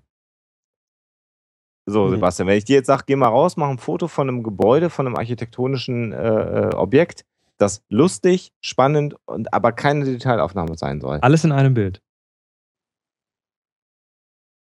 Dann passiert genau das, was jetzt gerade Ja. passiert. Bei euch diese äh, Philharmonie-Fenster machen. Ist ein Detail. Das ist ein Detail. Ich habe auch gerade überlegt, also ich, mein erster Gedanke war nämlich auch irgendwie, ja gut, dann suche ich mir halt irgendwie ein Detail irgendwie raus, ne? Da sind wir wieder bei ein paar Idolinen, was halt irgendwie dann halt lustig aussieht oder irgendwie spannend ist, aber kein Meinst Detail. irgendwelche, irgendwelche Fenster, die komisch gucken oder ja, genau. Ja, die muss aber auch erstmal dann finden. Aber so, das war also so eine völlig absurde Aufgabe. Dann sind also die verzweifelten Mitarbeiter dieser Firma dann losgezogen. Und äh, worauf ich jetzt nochmal raus wollte, was die Arbeitsprozesse angeht, die hatten dann Fotos gebracht. Und dann haben wir darüber diskutiert natürlich und machen dann Bildbesprechungen in den Workshops und gehen das mit den äh, Teilnehmern durch. Und am Ende äh, dieses Zwei-Tages-Workshops, den wir da gehalten haben, sagte dann der Chef der Firma irgendwann, äh, was ja offensichtlich ganz zielführend ist, ist das Diskutieren über Mhm. Fotos. Das Mhm. Lernen, warum jemand was wie macht, warum jemand den Fokus dahin setzt, warum jemand das fotografiert hat und nicht. Und das machen wir jetzt auch mit unseren Renderings, die wir hier in der Firma jetzt haben. Wir werden einmal pro Woche uns hinsetzen und jeder bringt ein Bild mit und wir diskutieren über die Bilder, weil wir dann voneinander lernen. Und das war, äh, finde ich, äh, für mich so einer der, der tollsten Momente jetzt bisher ähm, in unseren Workshops, Chris, wo eine Firma äh, ganz viel mitgenommen hat von der Theorie und so, die wir da hingerotzt haben, aber eben der Umstand zu sagen, und dann ändern wir auch noch die Art und Weise, wie wir arbeiten, weil wir gelernt haben zu diskutieren über das, was wir tun, das zu verargumentieren und jeder nimmt dann was anderes mit und jeder lernt was dazu. Äh, und das fand ich einfach ganz großartig. Wenn man das machen kann, das macht einfach unfassbar viel Spaß. Und äh, da sind wir dann wieder auch beim psychologischen Aspekt, weil man sich dann austauscht und jeder so ein bisschen seinen Rucksack mal aufmacht und den anderen in seinen Rucksack reingucken lässt. Das übrigens haben wir bei Bild viel gemacht. Über die Bilder ja zu diskutieren. Ja, eher zu sammeln. Mhm. Dass jemand am Fototisch ein Foto gezeigt hat und du einfach nur gesagt hast, ja oder nein. Das ist aber doch eher ähm, ein Bereich, den wir auch machen, äh, so der Prozess Entscheidung. Ja oder nein ist ja, ist ja, ist ja binär, ist ja die Entscheidung. Ja, nein. Okay, aber immer vor dem, okay, hm, stimmt, vor dem Kontext der Geschichte, ne? Ah, Also okay. Geschichte, so, keine Ahnung, äh, so süß ist unser neues Eisbärbaby. Sowas. so, klassische Bildgeschichte. Ähm, und dann einfach nur ja oder nein. Und du wirst, das fand ich spannend, über die Zeit schneller. Ja, ich bin Was- immer. Ich Wirst bin, du da über die Zeit auch ähm, abgehobener von der Zielgruppe? Weil in dem Moment, wo man das tut, also Bilder im Zusammenhang dieser Geschichte anzuschauen, ähm, trifft man ja quasi stellvertretend für den Leser eine Entscheidung. Richtig? Und ähm, wenn du das oft machst und das dann gelernt hast oder dich da, ja, gelernt hast, deinem Bauch da mehr zu vertrauen, bist du in dem Moment schon weiter weg und wirst dadurch automatisch auch schlechter, was Nein. die, was die Zielgenauigkeit angeht? Das Schöne beim Bild ist, du kriegst sofort eine Rückmeldung vom Leser, wenn das Bild nicht passt. Leute rufen dich an und beschimpfen dich, wenn irgendwas nicht passt. Na, wenigstens etwas. Mhm. Nee, das wäre aber, das wär aber auch generell meine Vermutung. Ich dachte auch schon die ganze Zeit, ich meine, also mit eurem Beispiel von der Firma, ist schön, dass die das jetzt machen. Ich finde es natürlich noch besser, wenn sie auch irgendwie äh, äh, Runden mit Kunden machen oder ähnlichem, die dann eben auch nochmal irgendwie ihre Meinung abgeben, ne? Alexander, jetzt du. Runden mit Kunden. äh, sag du mal. Ja, also es ist, es ist, es ist dann ja tatsächlich aus dem äh, Workshop, den wir für diese Firma gemacht haben, die diese Renderings macht, ist ja dann auch ein Workshop entstanden für Kunden dieser Firma, weil die natürlich, da kam natürlich Frustration, äh, kam Frustration her, weil die Kunden, also weil die Kunden diesen äh, Designern nicht das erlaubt haben zu tun, was sie tun wollten.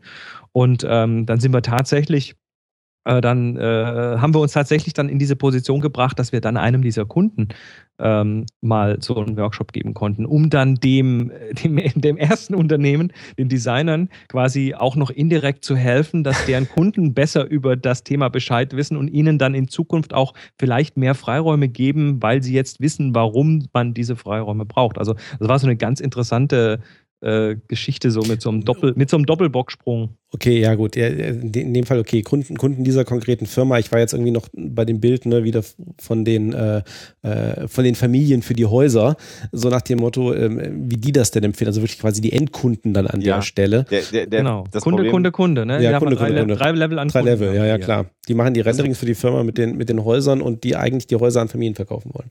Das Problem ist natürlich die, da die, die Frage der Operationalisierung. Ne? Ist der Katalog gut, dann kaufen Sie gleich drei Häuser. Das funktioniert halt Das- leider nicht so gut. Wenn wir das, Das ist- hinbekommen würden, dann, ja, dann äh, könnten wir deutlich höhere Preise für die Ja. Workshops nehmen. Ja, das Wir garantieren Ihnen drei verkaufte Häuser pro Kunde mit unseren und, und, Fotos. oder, oder dass Kunden, die, ein, die eine Zwei-Zimmer-Wohnung suchen, äh, dann doch den Bungalow kaufen. Den von Jette Job gestalteten Bungalow. Oh, Ja, das- hör mir damit auf, du. Ja, aber das funktioniert dann eher so in, in, in meinem, dem fast ehemaligen Metier, möchte ich sagen, ne? weil also, da habe ich natürlich an ganz vielen Stellen auch irgendwie meinen Arbeitgeber oder meinen, meinen Wirtschaftszweig wiedererkannt. Ähm, mach mal Werbung für sowas wie Strom. Das Ja, kannst du nicht Kannst über über konkrete, machen. das kannst du nur über Konzepte machen.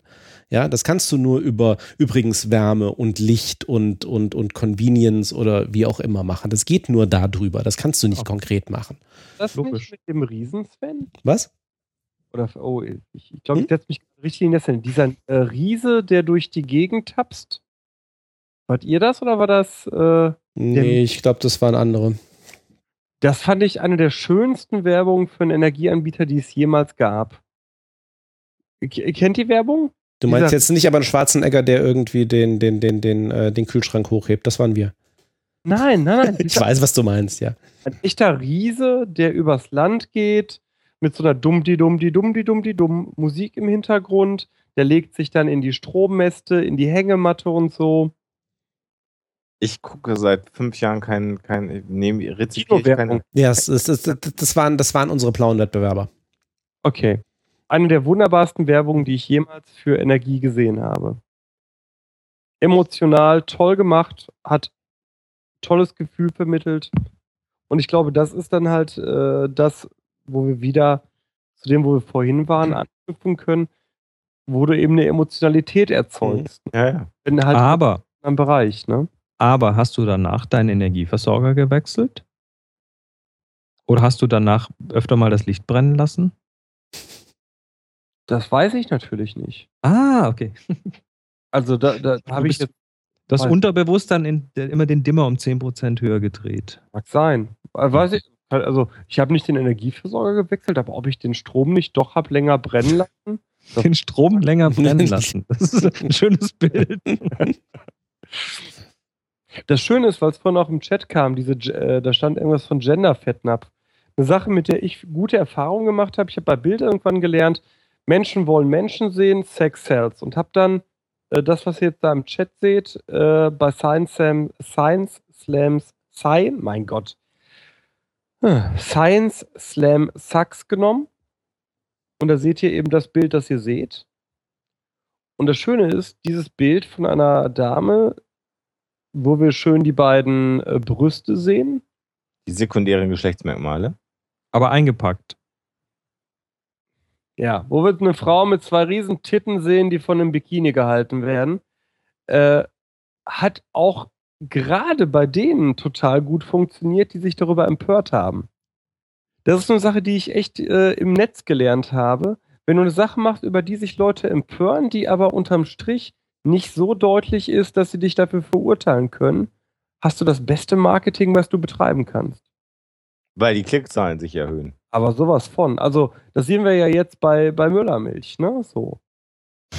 Die haben ein Produkt, das das Produkt ist, das sie jedes Jahr rausbringen, nämlich Schoko-Müllermilch. Milch. Und das ist bekannt geworden erst durch einen vermeintlichen Aufschrei. Und diese Bilder funktionieren. Egal, wie wir sie passen. Das finde ich ganz spannend.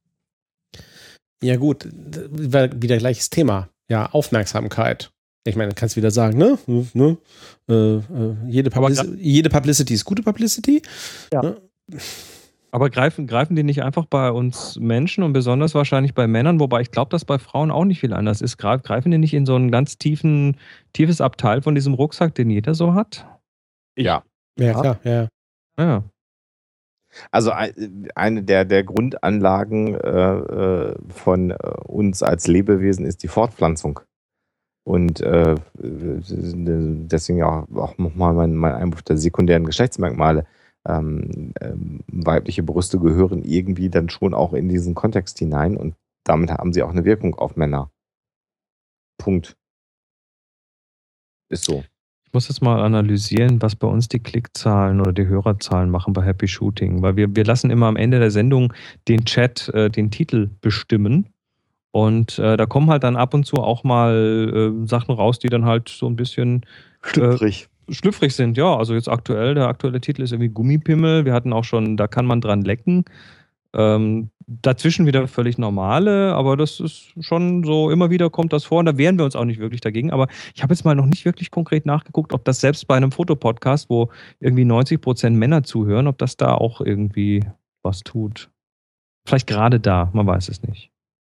Vielleicht noch zum Ende hin, äh, das Thema hatten wir vorhin schon einmal Stockfotos. Da will ich nochmal euch allen äh, den kleinen Hinweis geben, woran man Stockfotos erkennen kann das nicht vergessen, da möchte ich gleich nochmal drauf. Eine Studie habe ich noch. Ja, gerne. Äh, also ganz kurz Stockfotos. Immer dann, wenn etwas im Vordergrund scharf ist und im Hintergrund unscharf, dann sind das gekaufte Bilder, weil im Moment die Mode bei Stockfotos, das, das funktioniert tatsächlich. Geht mal auf irgendwelche Business-Websites ähm, und ihr werdet feststellen, immer dann, wenn vorne Menschen zum Beispiel total scharf sind, und der Hintergrund unscharf ist, und zwar maximal unscharf, dann habt ihr Stockfotos. Und das funktioniert übrigens auch äh, in, in Katalogen, die wir durchgeguckt haben. Da haben wir auch, glaube ich, mit einer Treffsicherheit von, sagen wir mal, 95 Prozent, Chris, äh, die Stockfotos. Die, Wo, wobei dazu, die natürlich sich dann extrem von den gerenderten abgehoben ja. haben, weil da der, weil da der Kunde, also der mittlere Kunde jetzt immer gesagt hat, muss alles, muss alles scharf sein, weil um Gottes Willen, es wäre schlimm, wenn der, wenn der vermeintliche Endkunde hier nicht alles sehen könnte. Also die haben sich dann einfach, die sind, die sind da rausgefallen wie, wie nichts Gutes, weil die anderen halt alle hyperscharf waren, ja. Genau, und dann kommt so ein Bereich, wo dann irgendwie so, ähm, ich habe keine Ahnung, also der Bau, der, der, aber das war auch der Bau von den Häusern, der dann mal visualisiert wurde. Und du hast genau gesehen, es gab, sagen wir mal, zehn Fotos, davon waren vier tatsächlich geschossen von einem Fotografen, der für den Konzern gearbeitet hat, und sechs waren Stockfotos. Mhm. Und das war einfach so, so offensichtlich, dass das dazu gekaufte Fotos waren, weil die vom Stil und genau von dieser Formelhaftigkeit, Vordergrund scharf, Hintergrund unscharf, genau da reingepasst haben. Und äh, auch so Dinger, jede Autoversicherung, guckt euch mal diese Internetseiten von Autoversicherern an typisches Foto von Autoversicherern ist Autoschlüssel, Hand mit Autoschlüssel im Vordergrund scharf, Rest unscharf. Wo, wobei, ich muss, ich muss natürlich jetzt nochmal die Fotografen kurz in Schutz nehmen. Also den Hintergrund unscharf machen, das hat ja auch eine Funktion der Aufmerksamkeitssteuerung, ja, weil wir ja. schauen natürlich auch gerne dahin, wo es scharf ist. Also äh, ich, ähm, ich, ich, ich, wehre mich dagegen, in die Stockfotografen-Ecke gedrängt zu werden, weil viele, viele, meiner Bilder tun das ja auch. Du machst das aber anders. Also du weißt schon genau, wovon ich rede. Ja wollte auch gerade sagen, es gibt da so einige meiner Urlaubsfotos, auf die trifft das auch zu. Genau, du bist also auch ein Stock, einer von diesen Elenden, das ist so wie, das ist so wie Hochzeitsmucker, ne? Also, ja, danke. Oder Stockfotograf, Schimpfwort. Hochzeitsmucker, habe ich lange genug gemacht. Äh, ja, ich weiß, wovon du redest. Ja. So, Studie, Sebastian. Fotos von zerstörten Gebäuden, Fotos von äh, Gebäuden, die nicht zerstört sind, aber nein, anders. Beschädigte Gebäude. Genau, beschädigte Gebäude, oh. Terrorbilder und Gebäude im Aufbau. Wurden untersucht, äh, 2012 hinsichtlich ihrer Wirkung, wurden wie immer der am besten repräsentativen äh, Stichprobe, die wir haben, zugeführt, nämlich äh, Studenten, äh, Psychologiestudenten, Fotografiestudenten. Natürlich. Ja. Und äh, was dabei mehrheitlich weiblich, mehrheitlich äh, weiß, mehrheitlich egal. Amerikanisch. Ja also weiß, denke ich mal. Und was ich aber diese äh, Studie spannend fand, ist, äh, Bilder von zerstörten Gebäuden und Terrorattacken rufen Verfügbarkeit von Gedanken mit Tod stärker hinvor, hervor als intakte Gebäudebilder. Spannend, also das ist jetzt wenig, wenig ich überraschend. Ich wollte gerade sagen, mein, mein Vater, äh, ne, haben ihn selig, hätte gesagt, dafür hätte ich keine Studie gebraucht. So ich schätze deine Mutter sehr, wie ich heute schon mal betont habe. Die Verfügbarkeit der Todesgedanken unterscheidet sich aber nicht bei Terrorbildern versus Bilder von äh, zerstörten Gebäuden. Und das fand ich einen spannenden Befund. Das heißt, von dem, was ausgelöst wird, unterscheidet ein Terrorbild nichts von dem von einem Abrissbild. Und wie, wie, ist, wie, ist, wie ist denn der Terrorbild definiert? Du siehst beispielsweise Sprengschaden in der Wand. Ja gut, weiß ich jetzt, ob der Sprengschaden irgendwie durch Terror oder durch eine äh, missglückte äh, äh irgendwie ein, einen missglückten Abriss irgendwie herrührt? Scheinbar nicht. Ich hätte es tatsächlich ja. anders erwartet. Und beide Arten von Bildern führen zu stärkeren dogmatischen Ansichten und Unterstützung von militärischen Aktionen. Das fand ich äh, den, den spannenden Schluss, weil das nämlich in der Endkonsequenz nahelegt. Wenn ich eine Kampagne fahren will für eine militärische Intervention, ne, kann ich einfach Abrissbilder nutzen. Hm. Hm. Hm. Kickt euch nicht so? Ich parse das gerade. Hm. Dito. Also einfach nur irgendwie Bilder von zerstörten Gebäuden, egal aus welchem Grund sie zerstört wurden. Führt zur Unterstützung von Gegenmaßnahmen gegen Terror. Militärischen Aktionen. Militärische. Ja.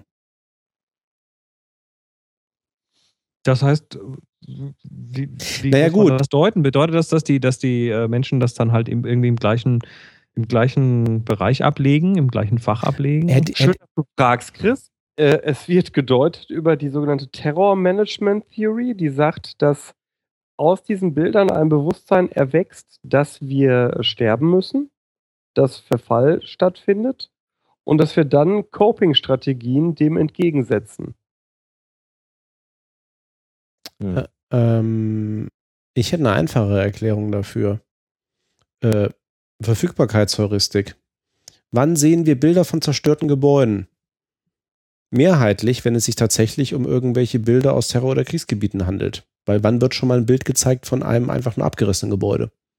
Schau doch mal, was da jetzt im, äh, im April oder Mai in Nepal passiert ist. Da haben wir nur Bilder von kaputten Gebäuden gesehen. Mhm. Da, da will ich jetzt mal nicht ganz, ganz äh, despektierlich sein, aber fahr mal nach Wittenberg und geh mal in eine Nebenstraße rein.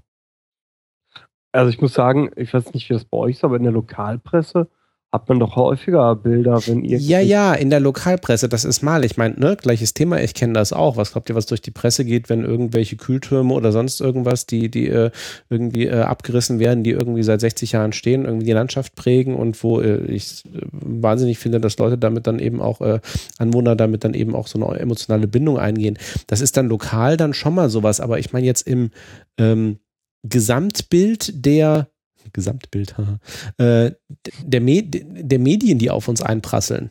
Das Gesamtbild setzt sich ja aus den aus der Summe auch der Lokalbilder zusammen. Ja, ja, schon, aber ich würde sagen, dass eben tatsächlich eher die Assoziation von solchen Bildern mit irgendwelchen Kriegs- oder eben Katastro Katastrophenfällen, ich meine, selbst Nepal, also ne, würde ich eben auch sagen an der Stelle, eben äh, Katastrophen fürchten, fürchten, fürchten und Leid und Leben ähm, halt eher assoziiert wird als mit, dem, mit einem geplanten Abriss.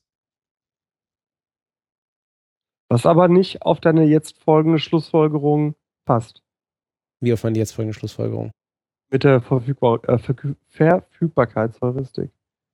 Naja, es ist einfach irgendwie, meine Vermutung wäre, es kommt dieser, dass dieser Schluss eher kommt, dass wenn ich dann ein solches Bild sehe, dass ich das dann eher tatsächlich mit ähm, einer äh, ungewollt gewaltsamen Zerstörung assoziiere, als einer gewollten. Verstehst du, was ich meine? Ja, ja, ich verstehe das. Ich glaube das nicht, aber ich habe keine Argumente, um nicht auf Glaubensebene zu argumentieren. Also ich habe da auch jetzt keine, also aber das wäre so irgendwie für, für, für mich das, das Naheliegendere, weil ansonsten müsste ich ja irgendwie immer über die, naja, egal, ähm, ich muss, müsste für mich dann immer wieder die Bilder wachrufen, so, okay, ich sehe da jetzt nur Bilder von zerstörten Gebäuden, was heißt denn das für die Menschen? Ah, okay. Das heißt, ah, okay, so habe ich es gar nicht gesehen. Das heißt also, du würdest, ja, macht Sinn, Gebäude zwangsverknüpfen mit Menschen. Also ich kann ja, also, ne, da sind wir genau bei der Studie, die du ganz am Anfang irgendwie zitiert hast. Ich würde ja immer den Umweg gehen, so nach dem Motto, wo empfinde, wo empfinde ich denn Empathie? Die Empathie find, empfinde ich für die Menschen, nicht für die Gebäude. So. Ja, wobei die, die Studie, die ich jetzt gerade zuletzt zitiert hat, eben äh, davon ausging, dass über die Gebäude so ein Mindset aufgerufen wird von Vergänglichkeit, ne? Ja, wie gesagt, und ich würde sagen, ja, vergänglich, ja, aber jetzt äh, eigentlich, ja, genau, also Vergänglichkeit von Menschen, aber das also jetzt das irgendwie das Gebäude, ja. Also, ich würde es eher äh, sagen, dass das ruft eben wach, oh, zerstörtes Gebäude, gleich irgendwie Krieg oder Naturkatastrophe, gleich menschliches Leiden, gleich ich muss handeln. Verstehe. Seems legit. Kann sein. Sollen wir dem Chat noch äh, ein paar kleine Sekunden geben, bevor wir dann für heute Feierabend machen? Äh, vielleicht noch, wenn denn gewünscht, noch eine Frage an Chris zu stellen, an unseren Gast. Ja. Das sollten wir vielleicht, Wegen mir gern. vielleicht kommt ja noch was aus dem Oder Chat. benennt doch mal mit Angabe des Namens, wen ihr jetzt noch mal was fragen wollt. Oh, da kommt, wird sein Nazis nochmal küssen. Nee, da wird es mal geschrieben. Es gibt keine Fragen. Wie lang ist denn das Delay? Wie geht es uns heute? Gut. Müde, Das ist, das ist, ja müde wieder, wie- aber gut. das ist so eine typische Frage vom Arzt. Mhm. Hatten Ja. wir heute schon Passt ja. Stuhlgang? Passt ja auch. Ähm, Eine angehende Ärztin übrigens, die die Frage Ja. stellt. Ah, okay. Genau in dieser Form. Dabei fällt mir noch ein, also eine Sache kann ich noch erwähnen, weil das war im Vorfeld der Sendung ähm, äh, auch schon auf Twitter. Ich gucke auch gerade mal, ob. Ach, Twitter, das setzt sich nicht durch. Ich benutze jetzt app.net seit zwölf Jahren und das ist einfach besser. Genau. Gibt's doch noch gar nicht. so. Habt ihr euer Profilbild bei Facebook geändert? Nein. Chris? Was? Hast du jetzt äh, hier, hier Trikolore irgendwie? Facebook? Nö. Nö, Nö, hab ich auch nicht. Nö. Muss, ist das Pflicht? Ist das, gibt's da eine Zwangsfärbung? wenn Ja, du, wenn du, ich wenn du, einführen. Alle anderen Profilbilder verbieten. Wenn Nur man noch, dazugehören will, ja. Mhm. Mhm. nee, wer sein Profilbild nicht ändert, ist für Terror. Ja. äh, ja, ich habe mein, mein Hintergrundbild geändert. Ich hoffe, das zählt in Nee, aller Welt. nee. Nee, das lassen wir nicht gelten. Ich habe übrigens mein Bild auch nicht geändert. Weil das bringt überhaupt mal gar nichts. Aber jeder, der das machen will, soll das machen. Das ist genau wie dieses Pray for Paris Ding. Wer findet, meiner Meinung nach, und ich glaube, Alexander ist da meiner Meinung und Sven weiß ich gar nicht im Detail, aber wer meint, es hilft ihm und vielleicht auch den Opfern von Paris, dass er betet, dann soll er das doch um Gottes Willen, haha, soll er das doch tun. Und wer findet, dass es gar nichts bringt, der soll das nicht tun. Meine Fresse, was soll der ganze Wichtig ist, glaube ich, dass wir alle, wenn wir dann beim Terror dann tatsächlich nochmal sind, dass wir alle versuchen, in dem uns gegebenen Maße in unserem Umfeld darauf hinzuweisen, dass wir, und das ist meine große Sorge, da ist es ganz unabhängig davon, ob Leute beten, ob Leute ihre Facebook-Profilfotos ändern oder andere Dinge tun, dass wir alle gemeinsam darauf achten, dass der schon längst im Raum stehende Rechtsruck, den wir in unserem Land haben, nicht noch weiter geht, dass all diejenigen, die Rechtsradikalismus, Faschismus, Neonazis scheiße finden, jetzt auch mal nicht mehr zulassen, dass man am Kaffeetisch äh, sonst irgendwo einfach mal durchgehen lässt, dass Leute fremdenfeindliche Aussagen treffen, sondern dagegen spricht. Damit wäre schon viel geholfen, denn jeder, der sich jetzt nicht positioniert, der positioniert sich halt nicht. Und das ist eigentlich das Schlimmste, wenn man sich nicht positioniert. Und ich finde, jeder sollte in dem ihm gegebenen Maße die Möglichkeit haben und nutzen, vor allen Dingen nicht nur haben, sondern die Möglichkeit nutzen, jetzt gegen äh, diesen Rechtsruck einfach was zu tun. Und das muss nicht heißen, dass man äh, große Dinge tut, aber wenn der Arbeitskollege Blödsinn erzählt, dann sollte man den Arbeitskollegen darauf hinweisen, dass er Blödsinn erzählt. Und, So einfach kann das schon sein. und eingelenkt des Themas dieser Sendung auch nochmal und der aktuellen Situation auch äh, jetzt äh, nochmal die Warnung vor überschnellen irgendwie äh, Vermutungen. Äh, es sind äh, komplexe Situationen. Ähm, wir haben das schon ganz früh in den Nächten gesehen mit äh, auch durchaus vielen Falschmeldungen. Ähm, Ja. Auch da sollten sich alle, also einerseits die Journalisten, aber auch wir sozusagen als die Leser, Hörer etc. nicht äh, zu sehr hetzen lassen, zu sagen, oh, wir springen da jetzt irgendwie auf alles aus, was da vielleicht irgendwie vermutlich irgendwie äh, hochkommt. Es hat sich schon so viel als äh, nicht korrekt erwiesen, mal wieder und äh, gerade eine Sache, ich weiß nicht, ob ihr das mitbekommen habt, es war nur eine Randerscheinung, aber weil wir gerade ganze Zeit über Fotografie gesprochen haben, ähm, Verenda Jubal, sagt euch was? Kanadischer Journalist, Mhm. Der ging jetzt durchs Netz, insbesondere aber auch irgendwie durch italienische und spanische Zeitungen, zum Teil irgendwie auf der Titelseite ein Foto von ihm, irgendwie wie er mit äh, Koran und Sprengstoffgürtel irgendwie im Bad steht. Der Äh, Fick. hä? Fick. Genau. Der ist nämlich Sikh, der trägt, trägt einen Turban, der ist noch nicht mal, in Anführungsstrichen noch nicht mal Moslem. Ähm, das ist ein kanadischer Journalist, der hat, äh, der schreibt über Videospiele und man vermutet, dass das ein, äh, ein Nachspiel sozusagen von Gamergate war, äh, dass man da einfach mal ein Bild, was er von sich irgendwo gepostet hat, wo er eigentlich ein Foto von sich mit dem iPad macht, äh, dann mal mit Photoshop schnell bearbeitet hat, das iPad wurde durch einen Koran ersetzt, man hat ihm Sprengstoffgürtel umgesetzt und das Ganze wurde dann mal irgendwo schon ins Netz gestellt und wurde auch prompt von entsprechenden Medien aufgegriffen und ähm, verbreitet über Twitter und wie gesagt auch in Printmedien. Ähm, und ähm, hat sich natürlich wieder keiner mal die Mühe gemacht, irgendwie zweimal hinzusehen, um wen es sich da eigentlich handelt. Tja. Ich, ich will, will auch noch an der Stelle nochmal sagen, also auch was, was Flüchtlinge angeht und all das, was da kolportiert wird, Massenvergewaltigung, was alles natürlich nicht stimmt.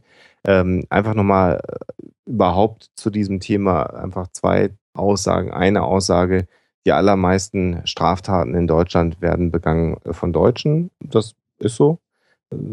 Sollte man sich auch mal immer wieder vor Augen führen. Und selbst wenn man es ins Verhältnis setzt, ist das immer noch so. Also die häufigsten Straftäter in Deutschland sind Deutsche. Da ist die Frage, was macht man mit denen? Wohin schiebt man sie ab? Naja, also die Kriminal, also Entschuldige, nee, das stimmt so nicht. Doch, gerade eine neue Studie, die kann ich dir nochmal raussuchen und Ah, reinlegen. die habe ich heute noch mit Polizisten besprochen. Die BKA-Statistik zeigt eigentlich, es ist gleich verteilt. So, du kannst natürlich jetzt nicht mit absoluten Zahlen äh, operieren. Redest du von, von Migrationshintergrund oder reden wir von Flüchtling. Flüchtlingen? ja, Das heißt, aktuell, wenn wir von Straftaten reden, ja. sagt die Statistik, dass die Flüchtlinge in Deutschland genauso viele Straftaten begehen wie die Deutschen? Nein, Quatsch. Ja, Der Prozentsatz derselbe ist, ja, okay. der durch die Flüchtlinge mit dem syrischen äh, Hintergrund runtergezogen wird, während beispielsweise Flüchtlinge, die aus dem Kosovo kommen, höhere äh, Prozentraten haben. Äh, wobei, ich habe das heute zwei Stunden lang mit Polizeileuten besprochen, vieles dem geschuldet ist der unterschiedlichen Zusammensetzung der Altersstichproben zwischen der deutschen Bevölkerung und den Flüchtlingen. Gut, aber die, in, dann, das ist prozentual, wenn wir in den absoluten Zahlen sind, dann sind wir wieder beieinander.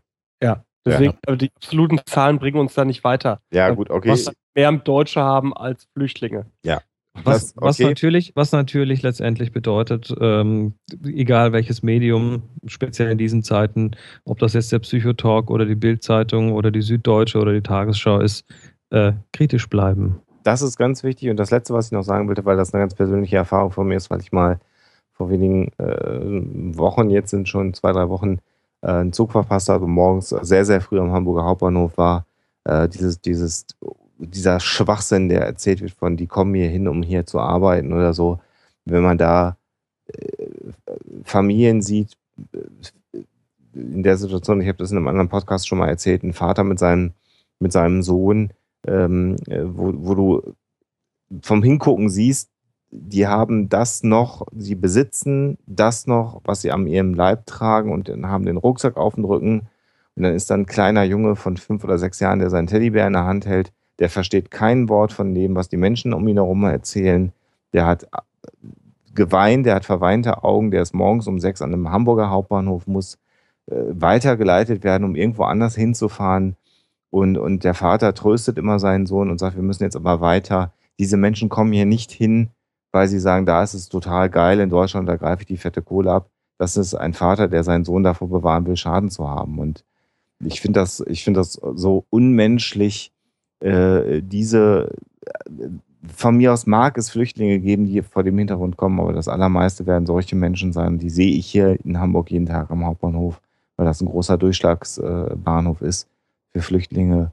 Und das macht mich einfach traurig. Und ich bin heilfroh, dass ich aus einem gut bezahlten Job durch diesen Bahnhof fahre und genau diese Sorgen, die diese Menschen, die da haben, äh, die da sind, dass ich die nicht haben muss, sondern ich bin satt, ich habe ein Zuhause, äh, ich kann mir das zu essen kaufen, was ich will, ich weiß, wo ich abends schlafe, ich weiß, wo ich morgen Abend schlafe und das haben die alles gerade nicht. Und ich glaube, da sollten wir uns alle ein bisschen zurücknehmen und äh, ja, ich finde das ganz schrecklich, wenn, wenn, wenn da völlig undifferenziert äh, darüber gesprochen wird. Macht mich sehr, sehr traurig. Da möchte ich auch nochmal ein Statement loswerden, das ein bisschen in eine ganz andere Richtung geht. Was mich total stört, ist, dass wir glauben, Flüchtlinge müssten hier für irgendwas dankbar sein, die besseren Menschen sein, sich benehmen, freundlich sein, äh, ihr Leid zeigen oder arm sein. All das ist nicht der Fall und mich nervt äh, auf einer anderen Schiene genau das an. Ne? Dann wird dann diskutiert, woher haben die das Geld, um mit Taxis durch die Gegend zu fahren? Und ich habe auch das lange mit meinen Polizisten diskutiert. Wenn ich jetzt wegflüchten äh, müsste, mhm. würde ich natürlich alles an Geld mitnehmen, was ich hier habe. Und warum, um Himmels Willen, sollte ich denn in einem anderen Land zunächst einmal schlechter leben müssen als die Leute in dem Land, die nichts zur Wertschöpfung beitragen? Und wieso soll ich denn ein besserer Mensch sein? So, warum soll ich denn großartig dankbar dafür sein, dass mir jemand Humanität äh, zuteil werden lässt? Und ich glaube, das ist ein Fehler, der oft stattfindet, wenn Leute auf einmal dann desillusioniert. Also ich mache hier Flüchtlingsarbeit im Ruhrgebiet jetzt mit. Und ich erwarte von keinem, von keinem Flüchtling Dankbarkeit, denn ich mache äh, die Sachen, die, oder wir machen die Sachen, die wir hier machen, in erster Linie nicht für die Flüchtlinge. Und das ist das, was ich persönlich am verlogensten finde. Wir machen Asyl- und Flüchtlingsarbeit für uns, weil wir der Meinung sind, dass wir ein Rechtsstaat sind und dazu gehört das Recht auf Asyl. Und Asylrecht hat auch ein bescheuertes Drecksarschloch, das in Syrien seine Mitarbeiter ausgebeutet hat. Natürlich hat das genauso Anrecht wie ein armer Flüchtling, der überhaupt nichts hat und total dankbar für jede Hilfe ist. Wenn wir erwarten, dass Menschen, die zu uns kommen, gute Menschen sein müssen, dann gewähren wir denen kein Asyl mehr, sondern dann machen wir Mildtätigkeit daran aus, wie wir Menschen wahrnehmen. Und das ist eine Sache, die mich unglaublich in den letzten Monaten nervt in der öffentlichen Diskussion. Ich kriege das ja in Polen nochmal äh, ganz verstärkt mit, wo jetzt Rechtsradikale an der Macht sind wo über Dankbarkeit und äh, wie die sich zu verhalten haben diskutiert wird. Ein demokratischer Staat gewährt den Geflüchteten Hilfe, weil sie vor Gewalt flüchten, nicht weil sie gute Menschen sind. Hm. Ja. Ah, sorry, das musste so. Ja. Gut. Dann machen wir an dieser Stelle den Sack zu. Vielen herzlichen Dank an Chris. Na, aber immer doch für die letzten hat mich, zwei Stunden. Hat mich sehr gefreut und mir sehr viel Spaß gemacht. Gerne, Dito. Auch ich danke. Dann vielen Dank an alle Live-Zuhörer, vielen Dank an alle im Chat, vielen Dank an alle, die nachträglich zuhören. Wir hören uns wieder irgendwann in 2016. Mal gucken. Ein paar Themen genau. haben wir jetzt irgendwie auf der Liste. Wir gucken mal, was wir draus machen und wann wir was draus machen. Lasst es euch gut gehen. Und ähm, ja, Jetzt hätte ich fast gesagt, immer schon skeptisch bleiben. Aber passt machen. ja auch an der Stelle, genau. Und immer schön friedlich sein und tretet für die Grundrechte ein. Und Bodentruppen. Ah. Äh, äh, reden wir nochmal drüber. Hätte schön werden können. Wir können ja. auch diskutieren mit dem IS, das finden die bestimmt klasse. In diesem Sinne, ein schönes 2.15 noch. Und Bis dann. 16. Bis dann, macht's, macht's gut. Ciao, ciao. Tschüss.